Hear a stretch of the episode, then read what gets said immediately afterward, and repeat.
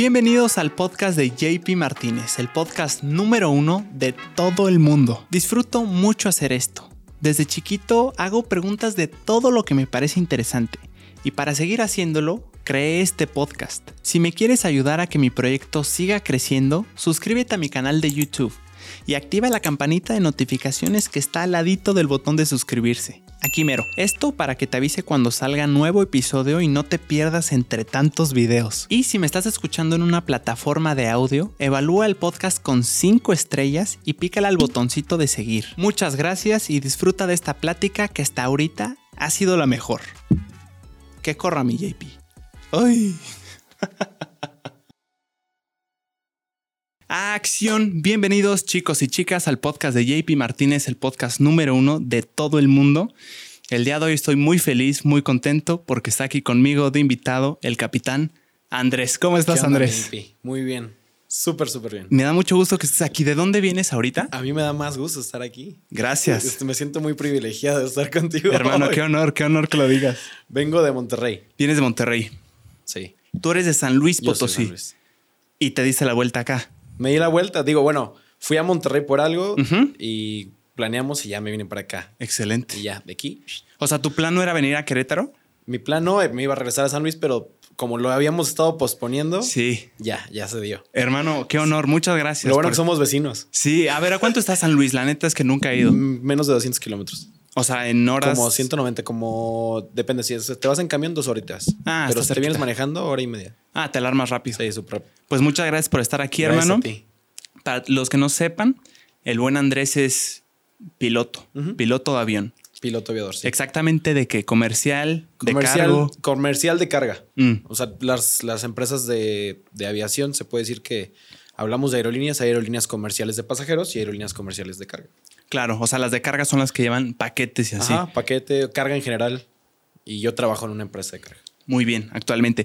Tengo entendido también ha sido piloto de avión de pasajeros, normal. Sí, y también trabajé en la aviación privada. O sea, Ah, trabajé para una ¿neta? persona. Ajá. Qué interesante está eso, güey. Sí, es interesante. Eso. No me gusta. ¿No te gusta? No me gustó. ¿Por qué?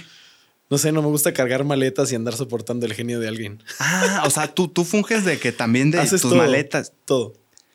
Literal. O sea, eres como el mayordomo del avión. Sí. Qué cabrón. ¿Y más? Entonces como que decía, no, no, no, esto no es para mí.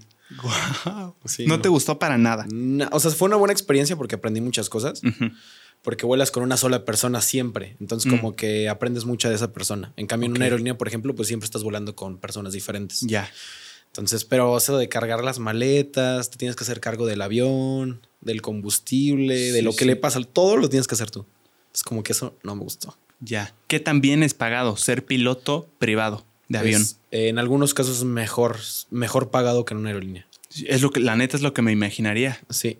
O sea, por ejemplo, en promedio, ¿cuánto gana un piloto de avión comercial de pasajeros?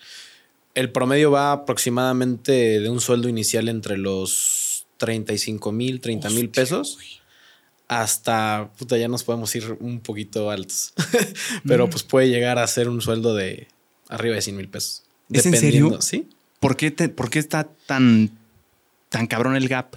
O sea, 35 mil a 100 mil, ¿por qué hay tanta diferencia? Porque pues va a depender el trabajo, va a depender eh, muchos las horas extras, los días que trabajes, Ya. eh, la empresa en la que trabajes, el giro de la empresa de pasajeros de carga. La, la aviación de carga es un poquito mejor remunerada por las horas a las que trabajamos, que es mayormente en la noche. Por la logística. Por la logística, sí. O sea, si tú mandas algo, pues te llega en el día. Y todo eso se mueve en la noche. Entonces te remuneran un poquito mejor porque pues trabajas toda la noche. ¿no? Ah, su madre. Por eso mis ojeras. ¿Siempre trabajas de noche tú? La mayoría del tiempo de noche, sí. Wow. Un poco pesado, pero me gusta. Y, de, y siendo privado, piloto de avión privado, ¿el promedio en cuánto andará? Para comparar comercial con algo privado. ¿Sí es mucha la diferencia? Pues puede estar más o menos ahí, pero tu sueldo inicial al principio, o sea, va a ser mucho mayor que cuando empieza una aerolínea. ¿Sí me entiendes? Ya. ¿Me voy a entender? Sí, o sea, sí, en la sí. aerolínea empiezas ganando un poquito menos y acá si agarras un buen trabajo, luego lo puedes tener un buen sueldo. ¿Es que 50? ¿50 mil? Sí, o más. Y la gran diferencia es que pues vas a volar o vas a trabajar una tercera parte de lo que trabajas en una aerolínea. Mm. Tienes un buen de... tiempo. Neta, o sea, ¿es, Sí. es menos el trabajo siendo Sí, o sea, privado? Sí, o sea, yo cuando trabajaba en la privada, volaba. Mi mes donde más volé fueron 15 horas. O sea, en todo un mes, en 30 días volé 15 horas. Es poquito, ¿no? Es súper poquitito. Y hubo meses donde volaba 10 horas, 8 horas. Ahorita mi promedio son 60 horas al mes y en una aerolínea son Sí, 90. es muchísimo 90 más. al mes. Ya. ¿Y ni con eso te gustaba ser privado? O sea, No. de que volabas más poco. Ahora, ¿cómo es eso? ¿Tú estás a la disposición de tu jefe? O sea, a lo que te diga. Por eso no me gustaba también. O sea, Mm. eres 24-7 para esa persona. 24-7. 24-7. Así tú estás dormido y a las 3 de la mañana, oye, tenemos que ir a tal lugar, vámonos. No es cierto. Entonces, pues no podías, no puedes como que planear muchas cosas. También no hay muchas vacaciones o así, porque cuando ellos se van de vacaciones, pues tú también tienes que ir de vacaciones, ¿no? Con ellos. Sí, no sincronizan ahí los horarios. No. Entonces también eso como que no. Ya, le No quita el encanto. O sea, tú puedes estar en Puerto Vallarta creyendo que no te va a hablar con tu familia. Bueno, con tu, no sé, con, si tienes novia, novia, lo que sea. Y te hablan, así desayunando tus huevitos, tocinito, te hablan y tienes que estar ahí. Capi, nos tenemos que ir ahorita. Estoy en Puerto Vallarta. No, no puedo llegar. sí está extremo, Sí, ¿eh? está extremo. Ya entiendo por qué se le quita el encanto. Ahora, un piloto de avión comercial sí tiene sus horarios, o sea, sí tiene certeza de sus vacaciones. Tienes un rol mensual de vuelos Mm, en el cual te, o sea, te manda la empresa días, unos 10, 15 días antes del próximo mes, ok. todos los vuelos que vas a hacer durante ese mes. Ah, buenísimo. Y entonces ya sabes literal a qué hora, qué día, a dónde vas, con quién vas, en qué avión, cuándo regresas, tus días de descanso que se llaman intocables. Por lo regular son cinco días al mes, Ok. que son cinco días juntitos donde no te ponen vuelos y tú puedes planear qué hacer esos días. Ah, Está buenísimo eso. Más aparte días de descanso entre vuelos a veces y demás, pero sí tienes tu rol mensual, entonces ya puedes planear muchas cosas. Mm. O sea, puede ser un profesionista literal, como una especie de godín en el aire. En el aire. Sí. Está Ya. padre. Desde- Espero que no me estén viendo mis ex jefes, pero cuando trabajaba para ellos me tuve que escapar varias veces para hacer exámenes para entrar a la empresa donde trabajo ahorita. Oh, mientras estabas trabajando. Mientras estaba, porque tenía miedo de si les decía que me fueran a correr, ¿no? Sí. Sí, Entonces, sí, y te quedabas que- sin trabajo ese tiempo. Sí, me quedaba sin trabajo. Entonces Sí. me estuve dando unas escapadas a hacer exámenes y regresaba así que literal al otro día. Así como ojalá no me vayan a hablar, ojalá ya no haya ningún vuelo. No mames. Sí. Qué cabrón. Y bueno, lo conseguiste. Sí, sí lo conseguí. Me da gusto, hermano.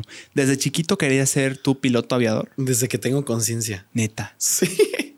No hay un momento que yo me acuerde sin haber pensado en aviones, la neta. ¿Qué es lo que Tengo una foto chiquitita, o sea, chiquito ahí con un avioncito de juguete y es como que mi primer recuerdo de cuando le dije a mi mamá así de que quiero ser piloto. Súper chiquito. tu familia, tienes parientes que sean pilotos? ¿Dónde lo veías? Mi papá es piloto, Mm, pero te voy a contar algo. No sabía que mi papá era piloto hasta como los 13 años. ¿Cómo? ¿13 años sin saber que era tu papá? Sí, es que no, no, ¿se sabe quién era mi papá? No, no, no, no, sin saber qué era. Sí, o sea, porque mi- mis papás estaban separados. Ajá. Entonces, eh, nunca tuve mucho contacto con él. Mm, Entonces yo siempre dije que quería ser piloto y quería ser piloto y quería ser piloto. Y ya más grande, como entrando a la secundaria, mi hermana me dijo un día, oye, eh, nos- yo te quiero decir algo, o sea, tú quieres ser piloto, ¿verdad? Y yo sí, nuestro papá es piloto. y así como que, ah, ok, viene de, de la sangre entonces, ¿no? Y ya conviví un poquito más con la familia de mi papá y tengo un primo piloto, tengo algunos tíos que son sobrecargos. Entonces fue algo súper random. ¿Es neta Sí, esto, es neta. Andrés? O sea, nunca veías comúnmente a tu papá No, o sea, yo Ya. tengo muy pocos recuerdos con él de chico. de chico. Hoy tengo un poquito más de relación con él. Ok. Pero, o sea, nunca se me habló de lo que hacía él ni, ni de nada. O sea, no. O sea, yo siempre los aviones, me regalaban aviones, me gustaban los aviones. Y ese momento con mi hermana así de que, oye, nuestro papá es piloto. Qué cabrón. Súper cabrón. O sea, literal sí lo traías en la sangre. Pues es, es algo que yo ya después entendí que lo traía en la sangre. Wow. Y sí me doy cuenta que en mi familia hay mucha gente relacionada con la aviación y les gusta la aviación, ¿no? Entonces sé que viene de ahí. ¿Qué cambió en ti cuando te enteraste de que tenías parientes que también eran pilotos? Me dieron más ganas de ser piloto. Todavía más ganas. Sí. ¿Te volviste más cercano a tu papá de ahora le voy a preguntar todo lo que me gustaría preguntarle a un piloto? Recientemente me he vuelto más cercano a él. Ok. Y él, como ya no vuela, se acerca mucho a mí por el Mm. recuerdo de los aviones y le gusta que le cuente lo que hago y dónde estoy y qué estoy haciendo. Nice. Sí, pero sí fue así como que súper random. Wow. No, sí está cañón eso. Está ¿eh? impactante, la 13 neta. años es bastantito. Yo te diría unos 4. Puede que todavía no Sí. tengas conciencia dentro de la familia, pero 13 Sí. está muy cañón, hermano. Sí, a los 13 años me di cuenta que mi papá era piloto. O sea, supe que mi papá era piloto y yo ya quería ser piloto. Ah, su madre. Y me llevó a querer ser piloto aún más y ahí fue cuando me metí en muchos problemas porque pues, no había como que el dinero suficiente para pagar mis estudios. Porque la carrera de piloto es cara, cara. ¿no? Sí. Entonces ahí fue otro problema aparte. ¿Cómo en cuánto anda una carrera? Pues depende. En México, eh, la carrera de aviación, ya para ser piloto comercial, o sea, para poder trabajar, puede variar el precio aproximadamente actualmente 650 mil, 700 mil pesos hasta arriba de un millón. La carrera completa. La carrera completa. que depende son de la escuela, depende de dónde la estudies. que cuánto dura esa carrera. Tengo entendido es corta, ¿no? Es corta si tienes el dinero. Ah. O sea, si tienes la lana para sacar, decir, aquí está lo de las horas de vuelo, lo de la teoría y pum, pues en un año y medio, dos años la puedes sacar. Pero ¿cómo? O sea, ¿por qué sería más corta? Porque el, o sea, son 100, o sea, la teoría es corta y las prácticas de vuelo son 180 horas que si tienes para pagarlas las puedes hacer rápido, entre comillas, ¿no? Pero pues, por ejemplo, si te tardas, si no tienes el dinero, pues te vas a tardar mucho. Yo me tardé bastante. ¿Cuánto te Me tardaste tú? tardé siete años. ¿Siete años? ¿Y en promedio es mucho, es poco? Es- pues es bastante. o Es sea, bastante. Pues sí, es algo. Ya, o sea, a ver, déjame entender. Tú tienes la base teórica, que, que serán cuatro mesecitos. Sí, o sea, la, la teoría de piloto privado dura de, de cuatro a cinco meses Cuatro o cinco meses. y la de comercial de seis a siete meses. Después de eso ya empiezan las prácticas. Puras horas de vuelo. Y la hora de vuelo la pagas tú, la, hora. La literal. pagas y la vuelas. A su madre. Y me imagino es carísima. Es- por eso es caro. La- pues sí. o sea, ¿en cuánto estará una hora? Así de, deme una hora. No quiero balconear a las escuelas, pero son muy abusivas, la verdad. ¿Sí? sí. O sea, una locura. Las escuelas en México súper abusan, la verdad. Pero bueno, la hora de vuelo en promedio va de los 3 mil a los 5 mil pesos. ¿Y cuántas necesitas? Ciento- 180. Ah, su- Ahí está lo carísimo. Ahí es lo caro. Aparte, hay unas horas más caras que otras. Por Porque hay unas prácticas que tienes que hacer en aviones que tienen dos motores. ya. Entonces, eso es más caro. A volar de noche también tienes que hacer unas horas ya cierta parte de la carrera y es más caro también. Entonces ahí como que va variando el precio. ¿Alguien te acompaña en esas horas vuelo? Un instructor. Un instructor. Un instructor, aunque también haces vuelo solo. Ya cuando tienes cierta experiencia, Mm. el vuelo, dicen que el vuelo más importante en la vida de un piloto es cuando vuela la primera vez solo. Y sí, la neta, sí, súper padre. Yo lo tengo tatuado en la pierna, mi fecha. ¿En serio? La fecha de mi primer vuelo solo. ¿Cuándo fue? ¿Hace siete el años? 23 de julio del 2015. Ah, su madre. Entonces es algo como que muy importante para uno, ¿no? Y el plan de estudios marca que vueles cierta cantidad de tus 180 horas solo. Tú solito. Si no, no te gradúas. Es un requisito. A ver, platícame de tu primera vez volando solo. ¿Qué sentías? ¿Cómo fue? Me pegué en la cabeza horrible y me regresé porque me dio miedo. ¿En dónde te pegaste? No, ¿Cómo, cómo ocurrió Este, eso? pero, o sea, primero me acuerdo que volé en la mañana, Ajá. a las 8 de la mañana, y pues acabé de volar. Y mi instructor me dijo, oye, eh, pues nos vemos a la una y media de la tarde para hacer otra hora de vuelo. Y yo, yo, yo estudiaba en Monterrey. Pues hace mucho calor, ¿no? Era 23 de julio, pleno verano. Sí. Y ahí estaba este, a la una de la tarde y ya estaba esperando que llegara el instructor. Llega el instructor y me dice, oye, te vas a ir solo. Y yo así como que, no mames, ¿yo solo? Y sí, sí, tú solo. Ve a llevar tu plan de vuelo y, y vete al avión. Puta, o sea, y entonces ya iba temblando y así como que feliz, pero temblando de, de nervios. No, no de miedo, sino nervios por decir, puta, ya logré volar solo. Claro. No es cualquier cosa. Y entonces me fui al avión, despegué, volé 10 minutos y hacía tanto calor y el calor hace que haya muchas corrientes ascendentes y descendentes y pues los aviones de escuela son chiquititos y súper inestables. Entonces en una de esas, ¡pum! O sea, salté, me acuerdo, quedé volando en el aire, me pegué en el techo con Ah, la su- cabeza y me dio un buen de miedo y me regresé. ¿Literal Así- así tú en el avión? Sí, o sea, fue así como que le dije a la, a la torre de control, ¿sabes qué? 180 de regreso a la estación, bla, bla. Y duró como 40 minutos mi primera hora de vuelo solo. Y tenía que ser una hora. Una hora y media. No mames, André. Pero estuvo padre. O sea, me la pasé bien. Ya regresé y al otro día ya volé como tres días seguidos solo. No te, no te, me da gusto, no te, no te generó trauma. Como No, esas no, veces no. que chocas y dices, güey, no vuelvo a manejar No, mi vida. no, o sea, nada, o sea, como Qué que bueno. me reí y le dije así como que me regresé porque me, me, me estresé de que me pegué en la cabeza y no quería volverme a pegar. Ya, pero es que la hora no ayudaba. O sea, hacía mucho calor. Mm, Pero el miedo no te consumió en el momento. no. O sea, regresaste tranquilo y y todo. tres días seguidos volé solo. Ah, su madre, qué bueno. Sí. Me da gusto, Andrés. ¿La primera vez es la que más da miedo? ¿Solo? Sí, solo. Yo creo que más que miedo da mucho, como, no sé cómo explicarlo. Mucha adrenalina. Saber que vas a volar solo, que no hay nadie atrás de, al lado de ti ni atrás de ti y que si pues literalmente la cagas te vas a matar. Está en ti. ¿Es común eso? Eh, ¿Hay, hay muertes en la escuela de aviación cuando están practicando para ser pilotos? Sí, sí pasa. Es, es Es- común Sí, relativamente. digo, no, no, no te voy a decir que pasa cada dos días, Ajá. pero sí es común. Y en México pasa bastante por... eh, la verdad es que las escuelas tienen un mal mantenimiento de los aviones. eh, los instructores no siempre están bien capacitados. Y entonces imagínate que eres un instructor con poca experiencia y te subas con alguien que no sabe volar.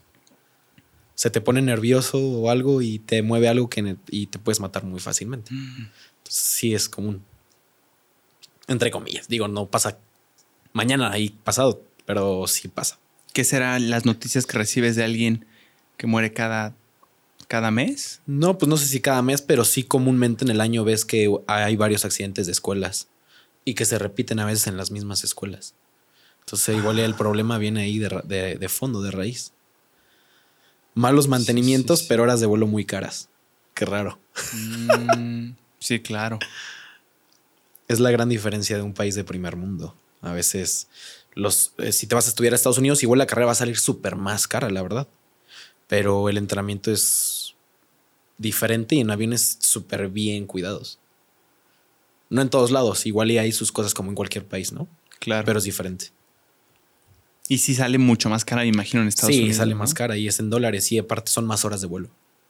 Entonces son como 220, 220 horas allá. Mm, sí, son un poquito más. Y luego es una bronca porque si sacas la licencia americana y ven- vienes a México a querer trabajar acá, tienes que sacar la mexicana y putas, más dinero y más tiempo desperdiciado. Ya ves como en México estamos años atrás, la burocracia y todo te puede llevar un trámite de un año y medio para que convalides la licencia americana a la mexicana. Y no puedes Una trabajar. no, no sirve en la otra. Si tienes la mexicana, no puedes trabajar en aerolíneas americanas. O sea, ahí se va más a las regulaciones de cada país. Ok. O sea, por ejemplo, en México, si no eres mexicano, no puedes trabajar como piloto. Es algo súper padre porque el trabajo en México de piloto es para los mexicanos nada más. O sea, las aerolíneas mexicanas podemos estar 100% seguros que todos los pilotos son mexicanos. Y en la privada, o sea, no puede trabajar un piloto extranjero en México. ¿Es neta? Es neta. ¿De porque la ley nos o protege. se puede naturalizar? Porque la ley nos protege. Ahí, ahí puede haber un, un- una discrepancia en la naturalización, pero el trabajo es 100% para el mexicano. Oye, Y hay países que sí lo permiten, como China, Emiratos Árabes Unidos, Qatar, que permite que los, ex- los pilotos extranjeros vayan a trabajar allá, sobre todo porque hay muy pocos pilotos de esos países. Estados Unidos, por ejemplo. ¿Tú Estados puedes ser mexicano y trabajar en una aerolínea estadounidense? Tiene ciertas restricciones, pero sí se puede. Ok. En México es un no. No. A su madre. Es algo súper padre, porque di- tú como piloto dices siempre va a haber trabajo para el mexicano y no va a venir un extranjero a malbaratar mi trabajo y a quitarme mi trabajo. Es algo súper bueno. Hace eh, un par de años, más o menos, había por ahí un diputado que quería abrir la ley a los extranjeros y eso le iba a quitar mucho trabajo al mexicano. Entonces, algo bueno, es algo súper bueno. Y, por ejemplo, si se, si- imagínate que se hubiera abierto esa ley para cualquiera que quisiera trabajar de piloto en México, aunque sea extranjero. ¿Por qué? O sea, es, es mucho más barato pagarle a un extranjero. Te lo pregunto porque, por ejemplo, los futbolistas, tengo entendido, esta- mi referencia es Club de Cuervos, nada más, ¿ok? Eh, Esta es mi referencia, pero tiene sentido. Ok. Cuando había futbolistas mexicanos, había una regla por ahí que luego eh, tenías que tener ciertos jugadores mexicanos y cuando la quitaron, pues hubo mucha más compra de extranjeros porque decían que algunos eran mucho más baratos de adquirir eh, de otros países. ¿Esto sería también aquí? O sea, Te voy a poner un buen ejemplo. ajá, Igual y no va a venir un piloto gringo a, a volar a México. sí. o un canadiense, porque ganan muy bien. Pero igual iba a venir un piloto de un país donde los sueldos sean más bajos que en México y le van a pagar menos que a un mexicano y va a agarrar el trabajo. Sí, claro. Ahí está el- la clave. Y la aerolínea, a las aerolíneas les vendría bien, ¿no? Claro. Económicamente. Mm, ya veo. Ya veo dónde estaría el problema. El trabajo para el mexicano. Sí. Qué cañón, yo no sabía de eso, ¿eh? Está, Es algo, algo que nos protege mucho al piloto mexicano. Sí. Wow, qué interesante. Nos lo querían quitar ¿En qué año más o menos? hace como dos o tres años. Mm, Pero ahí hubo una campaña del sindicato de pilotos que eh, tra- este, trabajó para impedir que eso pasara. ¿Y siempre fue así? ¿Siempre ha- ha- han sido 100% mexicanos los que trabajan en aerolíneas mexicanas? ¿O también hubo un cambio en algún momento no, de la siempre historia? se ha trabajado Ah, con, fíjate. ex- con mexicanos. Wow, Sí. wow. Qué Es- interesante. Es un dato interesante. Sí, la neta no me lo sabía. Porque te imaginas en otras carreras, pues sí hay ingenieros de otros lados trabajando aquí. Sí, claro. O hay arquitectos de otros lados trabajando aquí, pero Sí. un piloto siempre va a ser mexicano en México. Y también privados, También que es privados. lo que me sorprende. O sea, si, si yo compro mi avión y digo, yo quiero que mi piloto sea un buen amigo que se va a venir a vivir de Rusia. No, Rusia es un mal ejemplo. que se va a venir de Estados Unidos. Ajá. Tengo mi primo gringo, se va a venir para acá, yo le quiero dar chamba. Tengo mucho dinero y le quiero pagar para ayudarlo y pues para que sea mi piloto de avión. No se puede. No se puede si el avión tiene matrícula mexicana. O sea, si lo compraste aquí en México. Si tiene matrícula mexicana, porque tú puedes comprar un avión en el país que tú quieras y dejarle la matrícula de ese país Y lo puedes traer acá. y lo puedes traer. Hay Ah, mucho avión gringo en. México y ahí sí lo puede volar un gringo o lo puede volar un mexicano con matrícula americana. Si tú estudias, si tú estudias en Estados Unidos, obtienes la, la licencia americana, luego vas a venir y vas a sacar la mexicana también, pero la americana siempre la vas a tener. Entonces puedes volar aviones mexicanos y aviones americanos. ¿Cuál sería más valiosa, la matrícula americana o la mexicana? No, pues la americana. ¿Sí? Sí. Igual que en cualquier, casi cualquier cosa. O sea, en ese aspecto. Para todos los futuros, yo sé que ser piloto es algo que es muy aspiracional. Pero hablas de la matrícula o de la licencia? Me- De la licencia. licencia, más bien. Ajá. Pues es que realmente en cualquier país donde tú vayas a trabajar, Ajá. te van a pedir la licencia de ese país. Ah, ok. Entonces, pues, da igual. No es como los pasaportes de que este pasaporte Vale tiene más. acceso. No. No. O sea, si tú te vas a. Si eres mexicano, hay muchos pilotos mexicanos trabajando en China y en Emiratos Árabes y en Qatar, en Medio Oriente en general y en Asia. Entonces, si un piloto mexicano se va a trabajar a esos países, va a tener que sacar la licencia del país en el que va a A trabajar. fuerza. La va a convalidar, va a hacer Mm. un trámite de convalidación y ya va a poder trabajar en ese país. Para los, futuros pilotos que nos están viendo, que dicen, oye, tengo la posibilidad, si quiero, con esfuerzo, me podría ir a Estados Unidos a, a estudiar allá o me quedo aquí en México, ¿qué será mejor? Antes era muy bueno irse a estudiar a Estados Unidos porque el trámite para convalidar la licencia era súper rápido. Mm. pero ahora es tan tardado y tan caro el trámite que yo, yo sinceramente hay un par de escuelas muy buenas en México que van a costar casi lo mismo que una americana y te vas a tardar menos tiempo, vas a perder menos tiempo y vas a gastar un poquito menos haciéndolo aquí. Mm. Porque ahora se van, estudian y es pagar muchísimo el trámite y pasar más tiempo sin trabajo porque no tienen licencia mexicana. Entonces yo les recomendaría hoy en día estudiar en México. Ok. Ok, ok. Pues sí, porque si no tiene, si una licencia igual la tienes que sacar en cada país al que vas a estar. La gran ventaja es el inglés. Practicas el inglés y el Mm. idioma de- universal de las comunicaciones aéreas es el inglés. Sí. Entonces, la gran ventaja es que vas a practicar mucho el inglés. Pero fuera de eso, la verdad es que sí es mejor. Oye, ¿puedes ser piloto aviador sin hablar inglés? Eh, no.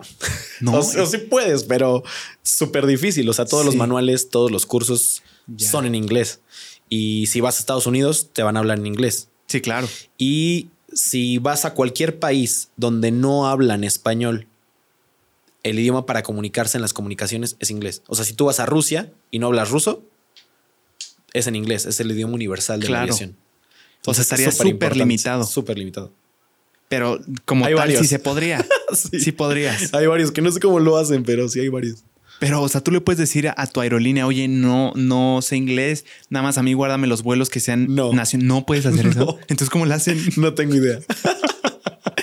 no tengo idea. Por ejemplo, si estás llegando, si vienes de México y vas a un vuelo a Miami y estás llegando a la, se llama torre de control, te Ajá. estás comunicando con la torre de control de allá, te hablan en inglés. En tengo entendido. inglés. A su madre, entonces no hay manera de que... Es muy difícil, pero sí hay. Mm. Hay el que se cuela por ahí y pues ahí anda Pero es como tal requisito. Yo me imagino que sí, ¿no? hay una hay una eh, hay como un- un- una, se, podría- se llama capacidad. Hay una capacidad, hay una, como una certificación del inglés aéreo que tú tienes que tener en tu licencia que demuestra que tú tienes cierto coeficiente de inglés. Pero pasar el examen para obtener esa capacidad es súper fácil. Mm. Entonces, lo pasas y aunque no hables bien inglés o no hables nada de inglés, pues ya vas a tener eso que te permite ir a Estados Unidos. Ah, su madre. Entonces muchos estudian para pasar el examen, pero no saben hablar inglés realmente. Sí, como un examen de la secundaria. Y Sí, ya pasaste de panzazo, pero pues ahí andas valiendo madres. Es hasta peligroso, ¿no? Peligroso. No mames. Sí pasa comúnmente porque no entiendes bien las instrucciones y allá no es nada que ver aquí en México. Ahí hay un mundo de aviones que no tienes una idea. Todo el tiempo, eh, cuando yo voy, voy mucho a Miami, Ajá. hoy dijiste Miami, voy mucho a Miami y literal estás escuchando las comunicaciones y están hablándole avión tras avión, tras avión, tras avión, tras avión, tras avión. Y tienes que estar atento cuando te hablan a ti y lo que te dicen para contestar y no estarte trabando, ¿no? O no hacer que las que que ocupar la frecuencia, porque hay más aviones y hay más gente tratando de hablar. Claro. Entonces sí, sí, es súper importante el inglés. ¿Cómo sabes que los. ¿Cómo sabes cuando no hay tráfico eh, o no hay aviones cerca de ti? O sea, ¿cómo, cómo vas viendo tu camino? ¿Hay, un- hay una guía en, en la cabina que te traza literal el camino para llegar a tu destino? ¿O cómo se maneja eso? Los aviones tienen un cerebro, se llama pues, una computadora. Ok. En los fabricantes de avión le llaman de diferente manera o es la FMC, Flight and Management Computer. Y es la computadora de vuelo, es el cerebro del avión. Tú cuando, cuando vas a volar, eh, los compañeros de operaciones o si no trabajas en una aerolínea, en una empresa, tú mismo tienes que hacer eso. Sacas el plan de vuelo, eh, vas metiendo todos los datos en la computadora y en la pantalla de enfrente se te va marcando la ruta por esos eh, lados, por, esos puntos, se llaman fijos, son virtuales, no, no los ves, pero existen satelitalmente y se te va marcando como una carreterita que tú vas siguiendo. En, en unas palabras súper coloquiales, así te lo puedo explicar. O sea, es como un Google Maps aéreo actualizado de lo que está pasando en el aire en ese momento. Haz de cuenta que existen autopistas virtuales arriba. Mm. No las ves, pero ahí están. Y tú vas siguiendo una. Entonces, hay aviones que están adelante de ti, atrás de ti, arriba de ti y abajo de ti. Y aparte tienes un sistema que se llama TICAS, que te permite saber los aviones más cercanos dónde están. Ese, es- ese sistema es para impedir que haya una colisión en vuelo. Sí, literalmente el piloto no va como camionero viendo No. que nadie se meta, los retrovisores. No tienes Evidentemente, retrovisores. No tienes por qué ver el, el cielo en sí. ¿No? Pues cuando vuelas de noche no ves nada. Sí, claro. Y cuando vuelas en medio de las nubes, por ejemplo, en una tormenta o algo así, no ves nada. Sí. Solo ves blanco o solo ves oscuro o no ves nada, ¿no? ¿Qué es lo más sorprendente, tenebroso que has visto en el, en el aire siendo piloto aviador? Me acaba de pasar algo. Me acaba de pasar algo literal hace el domingo. O sea, sí, eres la primera persona que vas a ver esto. Wow. Siempre me preguntan si he visto extraterrestres, si he visto ovnis. Y la verdad es que nunca he visto antes de esto. Creo en esto. O sea, Sí. creo que existen cosas. Y tengo muchos amigos, pilotos, obviamente, que, que han visto cosas. Yo nunca había visto. El domingo veníamos volando. Íbamos de Hermosillo, Sonora, a Tijuana, Baja California. Y eran las 9 de la noche. En esa parte del país, cuando vas volando, no hay muchas ciudades cerca. Entonces es muy oscuro. Aunque, o sea, vas de noche y alcanzas a ver una que otra ciudad, pero es muy oscuro porque están los desiertos de Baja California y Sonora y las ciudades están muy separadas. Es diferente a cuando vuelas, por ejemplo, de León o de San Luis a México. Ujú. Ves ciudades por todos lados. Pasas Querétaro, pasas Guanajuato, pasas León, pasas Celaya y ves pueblitos y ciudades y, se- y el cielo se ilumina un poco. Claro. Pero en esa parte de México es súper oscuro, no hay nada, es el desierto. Entonces veníamos el capitán, yo y venía un compañero eh, en el asiento del medio. Hay un asiento que se saca para el- cuando alguien quiere ir en la cabina. Veníamos platicando, veníamos 35 mil pies de altitud. Ya veníamos en crucero, como a la mitad del vuelo.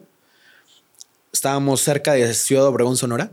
Se alcanzaba a ver la ciudad a lo lejos. Digo, no, no estaba aquí cerca. Estábamos platicando y de repente se iluminó la cabina. O sea, se puso blanca como un flash de fotografía Ok. y se apagó. Entonces los tres nos quedamos viendo así como que, ¿qué pasa? Y, y me acuerdo que mi compañero me dijo así, nos dijo más bien a los dos así como, vieron, ¿verdad? Y los, los dos así como sí. Y entonces, puta, o sea, lo primero que se me ocurrió fue voltear y lo primero que se te viene a la mente es otro avión. Sí, O sea, claro. porque no hay nada. O sea, no es como que una lámpara te pueda alcanzar desde abajo. Sí, claro. O pues nada, ¿no? O sea, otro avión. Pero el sistema que tenemos aquí te diría si hay un avión tan cerca. Y desde antes, ¿no? Y desde mucho antes. Sí, claro. ¿no? Entonces fue así como que, what the fuck, ¿qué está pasando? El, el Capi volteó hacia allá, buscó, yo volteé hacia acá, busqué. eh, los dos estábamos así como que, ¿qué está pasando? Y en eso volvió a pasar. O sea, otra vez y fue así como que, ¿qué está pasando? ¿No? Y entonces, o sea, aquí está el techo de la cabina y pues yo le hacía, me trataba de asomar y decía, no, ¿qué está pasando? ¿No? Claro. Y entonces, pues ya como que los, los tres nos pusimos súper nerviosos y seguimos súper serios así el vuelo. Y nadie decía nada. O sea, como que súper... ¿Qué Súper está pasando? atentos. Súper atentos a nuestro vuelo. ¿Qué está pasando? No hay nada. El Ticas decía que había un avión como 5 mil pies arriba, como a 10 millas. O sea, súper lejos. Sí. Se alcanzaba a ver ahí las lucecitas del avión. Y ya seguimos avanzando y volvió a pasar con una luz como azul ahora. Pero no tienes idea, o sea, como una fotografía dentro de la cabina, o sea, es imposible eso. Y ya así fue como que, ok, vamos a, ya vamos a descender. y ya, o sea, ya, ya veníamos llegando a Tijuana. Ok. Pero sí fue una experiencia que, wow, ¿qué está pasando, no? ¿Quién nos está tomando una foto tan altos en esta parte? ¿Qué crees que pudo haber sido? No tengo idea. Era muy fuerte la luz. Un flash cuando O sea, literal te hacía cerrar los sí, ojos pero así estás "Ay, en la güey". oscuridad. No, igual y no, no, no, no, no, no nos deslumbró, Ajá. pero sí, eh, súper notable.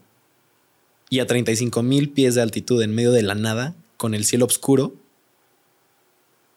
No sé, Se me está intentando ocurrir que, que podría ser, pero la neta es que no lo sé. ahorita sabes que me está imaginando. Hay una luz súper potente en Sams. que literal Desde que está allá. cabrona, pero no hay manera. No, no, hay manera. O sea, tan alto no. O sea, porque pasa mucho un peligro en la aviación últimamente que si, si me está viendo alguien que hace esto, no lo hagan. De verdad es súper peligroso y la gente no entiende que es súper peligroso. Cuando venimos aproximándonos a algún lugar para aterrizar, avientan unos lacercitos verdes de esos que son súper potentes Ah, sí, sí. y puta, vienes aterrizando, vienes súper concentrado y te dan. Y es súper peligroso. O sea, eso no se debe de hacer. No lo hagan. Es hasta un delito. Eh, pero ¿quién lo hace? Una, una, una persona pero del aeropuerto. no, no, no, no. O sea, por ahí en, en una azotea. Por en- molestar, literal. Por molestar. Es, Hijos de su madre. Es un peligro a nivel mundial eso últimamente. O sea, ¿Neta? pasa en muchos lugares. Recientemente aterrizando en Chihuahua, ya estábamos súper cerca de aterrizar y me fueron dos láser. eh, hay una colonia cerca del aeropuerto de Chihuahua y su- me dio así como que yo venía, eh, yo iba a aterrizar y fue así como que, putas, o sea, ¿de dónde salió ese láser? ¿No? Y más adelante otro. Es súper peligroso, pero digo, relativamente tan cerca para que llegue el láser. Sí, Pero sí, imagínate sí. 35 mil pies. No hay manera. No hay manera. Es muchísimo. Estamos hablando Qué de cabrón. más de 3 kilómetros de altitud. ¿Oíste algo? Nada. No, no se vio nada. Nada más se vio eso. O sea, primero blanca la luz, después otra vez blanca y, luego fue como azul. azulita tirándole a blanca. ¿Tomaste video, foto? No, no, no, o sea, Nada, impactados. Sí, o sea, veníamos así como que está pasando, ¿no? ¿Cuál, ¿Cuál fue su conclusión? O sea, el Capi dijo lo más que pudo haber sido fue una estrella fugaz, pero, o sea, no. Ah. O sea, no. No, yo no creo. Y el Capi, el mismo Capi dijo así como que no. O sea, no pudo haber sido una estrella fugaz. La hubiéramos ¿Tres visto tres veces. ¿Y por qué se habría de iluminar aquí tan tanto? No sé. O sea, ¿No viste alguna silueta no que vimos te pudiera nada. O sea, nada. Eso me abre la mente a Sí, muchas sí, sí, cosas. es que está bien amplio el, el espectro de lo que podría ser, güey. Porque si, si dijeras, chance era un puntito, era como un circulito, tenía una forma de nave. Eh, luego hay fotos bien raras, no sé si sean reales o falsas, de, de como luces, de cosas. pero con silueta, ¿no?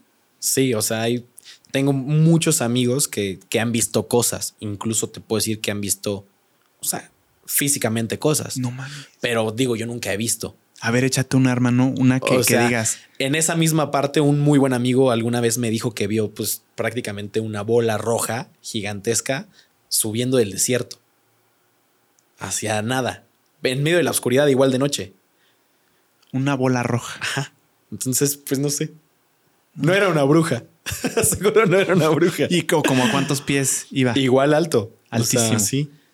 No mames. ¿A- ¿Alguien te ha dicho, algún piloto, compañero que conozcas o amigo de un amigo que haya visto algo como, como un platillo, algo con silueta que dices, güey, es innegable, esa cosa está muy extraña? Hay muchas, muchos compañeros o muchos colegas que yo he escuchado en podcast, en entrevistas o físicamente en pláticas que han visto pasar eh, cosas muy rápido al lado de ellos que no puede ser otro avión, etcétera.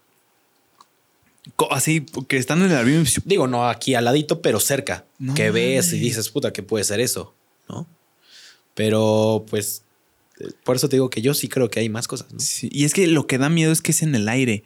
Y como tienes un satélite que te dice las cosas que están cerca, es lo inexplicable, Sí, ¿no? porque si es un avión, lo vas a, o sea, vas a saber que es un avión. Sí, claro. Porque el sistema existe para eso, para evitar colisiones en vuelo. Sí, sí, sí. Digo, yo inconscientemente la primera luz que, que se vio fue así como que, ok, igual y otro avión, ¿no? Inconscientemente Sí, sí. volteas, pero no tendría por qué ser otro avión.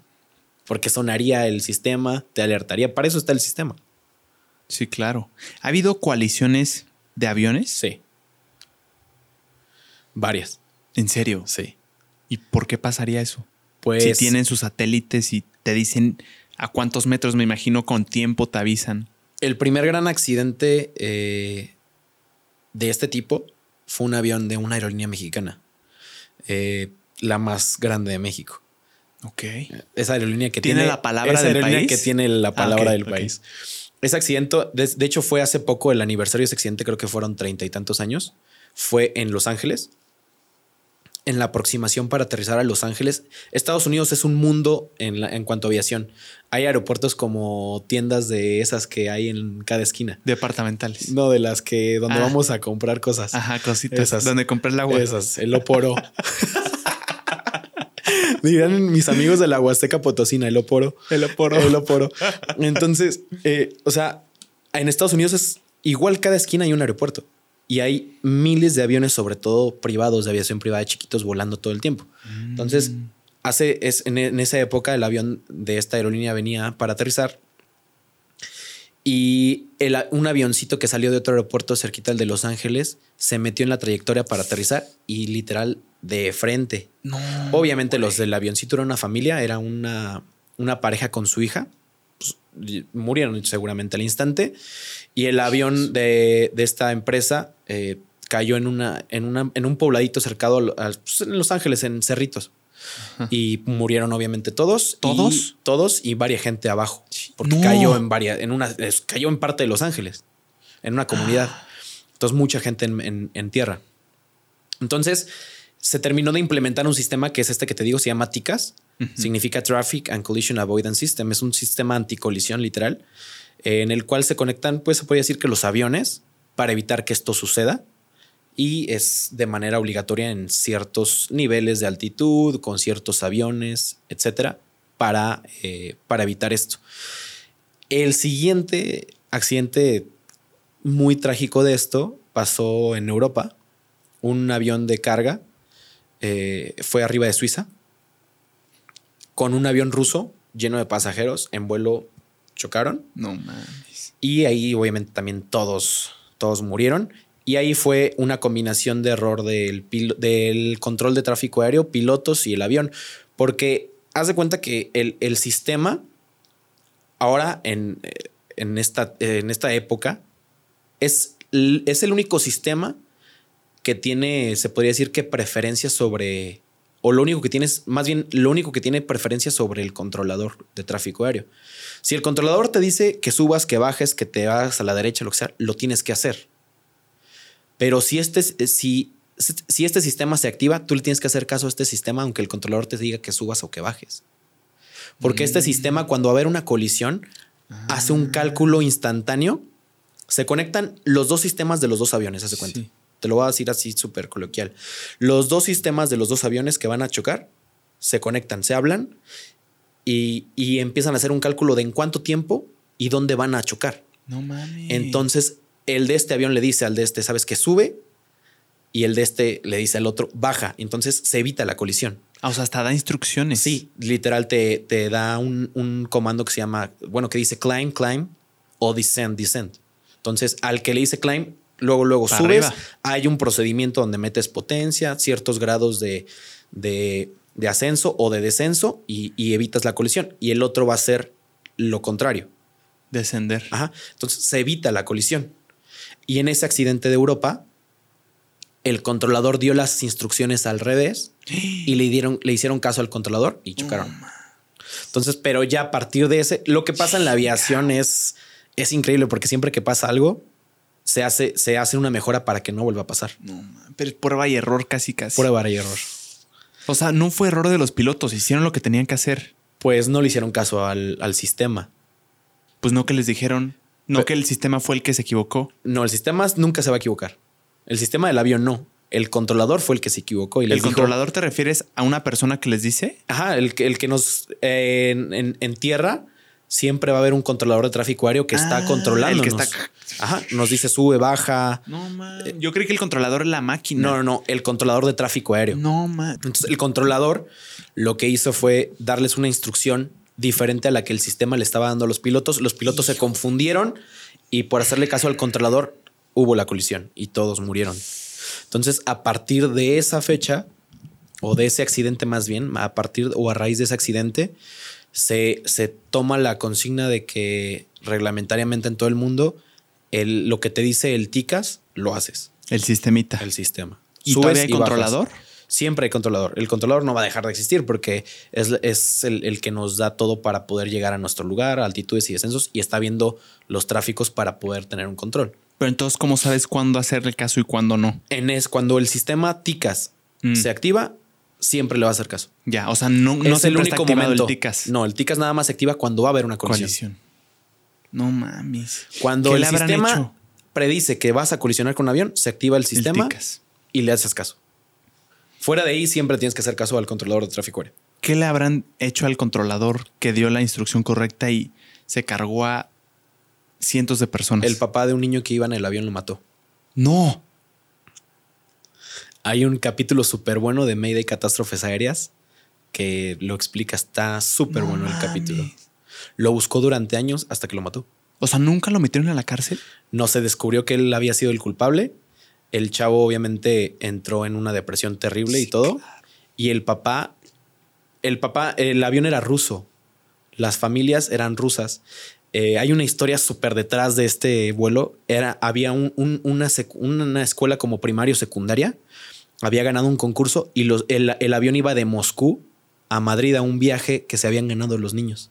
Y el papá de uno de los niños mató al controlador cuando se descubrió que la culpa había sido de él. Después de varios años, como dos o tres años, lo mató. Mm. Lo buscó y lo mató. Ah, su madre. Súper cabrón. No, y, si- y ponle tú, si no hubiera pasado la tragedia de haberlo matado, ¿qué hubiera pasado con él? ¿Era cárcel? Pues quién sabe, no me acuerdo muy bien si se, ya se había como retirado. Es que cuando te pasa eso es, eh, dicen que es de, los, de las cosas más difíciles. Tengo varios amigos que son controladores de tráfico aéreo y pues es súper difícil. O sea, imagínate que igual y muchas veces pasa y no es por tu culpa.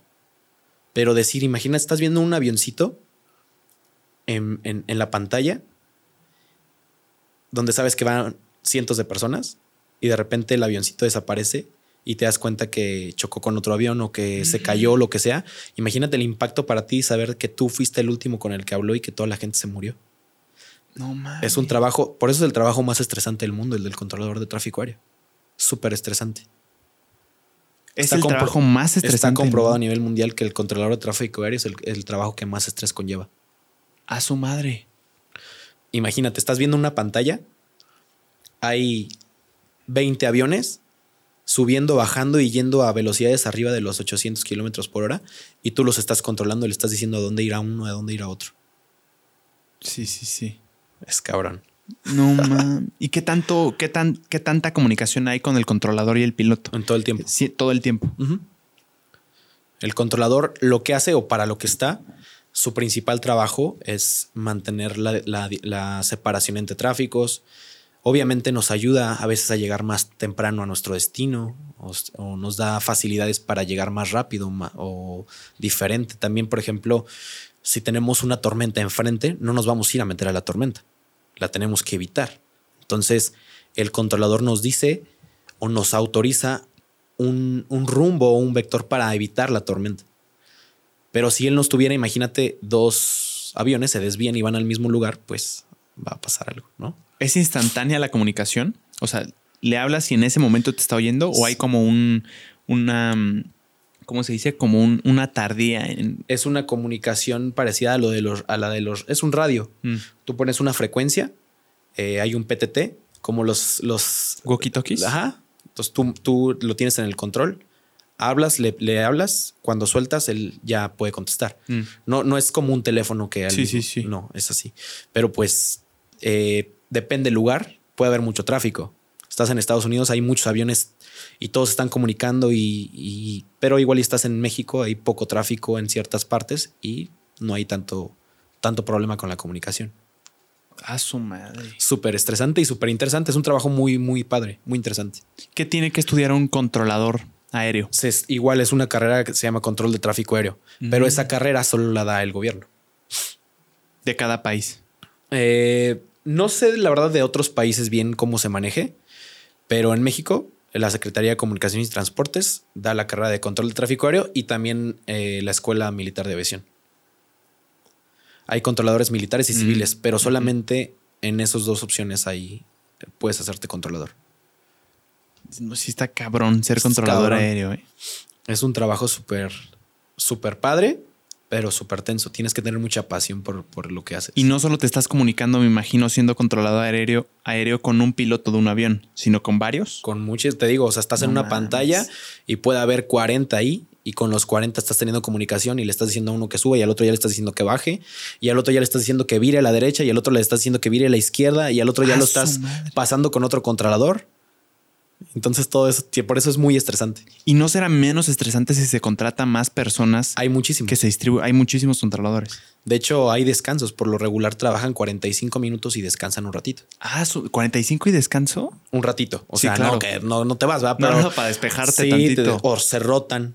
No mames. Sí, porque Y es- nunca hay dos al mismo tiempo viendo para checar que lo que dijo el controlador aéreo sí esté bien. a veces cuando, est- cuando eres nuevo, por ejemplo, a veces hay un supervisor, un supervisor eh, supervisando tu actividad, viendo cómo te estás desarrollando. Si eres un controlador nuevo, pues no te van a mandar luego, luego los chingadas. Sí, claro. Ah, su madre. Súper interesante ese, ese trabajo. Y el estrés no solo se queda ahí. O sea, en un caso como el de no sé qué tan común sea Dice- ver, ver que desaparezca un avión que significa que Pues dicen que vaya el chavo avión. este del accidente se, o sea, se deprimió, se dio claro. como que de baja y se en su casa. Es y, que pues, está muy lo- cabrón eso. eh. Súper cabrón. De- tienes muchas vidas que dependen de ti que ni siquiera las estás viendo, que es también algo muy, muy... No creo que tu cerebro lo entienda. Te voy a poner en contexto. Imagínate el controlador de- en, el- en las Torres Gemelas. Ya se había estrellado un avión, ya se estaba estrellando en el Pentágono y estaba controlando un avión en Nueva York que no le contestaba, no le contestaba, no le contestaba y veía que se estaba dirigiendo hacia una zona y ve que se estrella y luego ven las noticias que se estrelló el avión. Imagínate. Pero cumplió con su chamba, ¿no? Cumplió con su chama, pero pues imagínate, tú estabas hablando con ese piloto y luego ya no te contestaron porque lo secuestraron y luego te das cuenta que en el avión iban 200 personas y ese avión se estrelló contra las Torres Gemelas. Pero no puedes vivir con esa culpa, ¿estás No. de acuerdo? O sea, si tú le dijiste, si tú hiciste lo posible, o sea, ya es como, fue algo, me imagino, no sé de la situación exacta, que estuvo lejos de ti, ¿no? Sí, muchas, la gran mayoría o la gran parte de las veces no es culpa del controlador cuando hay un accidente, pero el impacto que deben de sentir ellos, quiero imaginar yo, porque no soy controlador, pero el impacto que deben de sentir al momento de saber que puta, el avión se acaba de estrellar, Bye. se murieron todos, había niños, mujeres, Hijo. y la lo último que se escuchó fue una comunicación que tuvo conmigo el piloto. No mames. En una Cabrón. situación trágica, así que el piloto sea, sepa que su que es inminente la caída, el colapso, la, la coalición, ¿se le informa en algún momento a las personas, a los pasajeros? Así de, va a pasar esto, va a pasar esto, o no. Pues no sé, o sea, yo creo que tu mente ahí se va por tratar de salvar la situación. A lo mucho, obviamente los procedimientos en los aviones de pasajeros van los compañeros que son sobrecargos y algo que no sabe la mayoría de la gente o mucha gente más bien piensa erróneamente es que el sobrecargo está ahí para darte un agua y realmente no está para darte un agua. El trabajo de un sobrecargo es tu seguridad y están ahí para que si hay un accidente, para que si hay una evacuación de emergencia, ellos te ayuden a salir o ellos te ayuden a, están capacitados para dar primeros auxilios, para que nazca un bebé en vuelo. No Entonces, mames. Sí, ¿Están capacitados para eso? para eso. Entonces, pues no mames. Entonces, para eso están ellos. Entonces, si hay un o va a haber un accidente, ellos te van a dar las instrucciones de ponte el cinturón, ponte el chaleco, eh, la mascarilla o sal por acá a la puerta de emergencia, etcétera. ¿Es cierto que si un bebé nace mientras hay un vuelo, su nacionalidad es la del avión? Es la del avión. Es la del... ¡Qué cabrón! Sí. O sea, pero como la matrícula, checas la matrícula dónde corresponde a qué país. Sí, los aviones, no, los aviones tienen.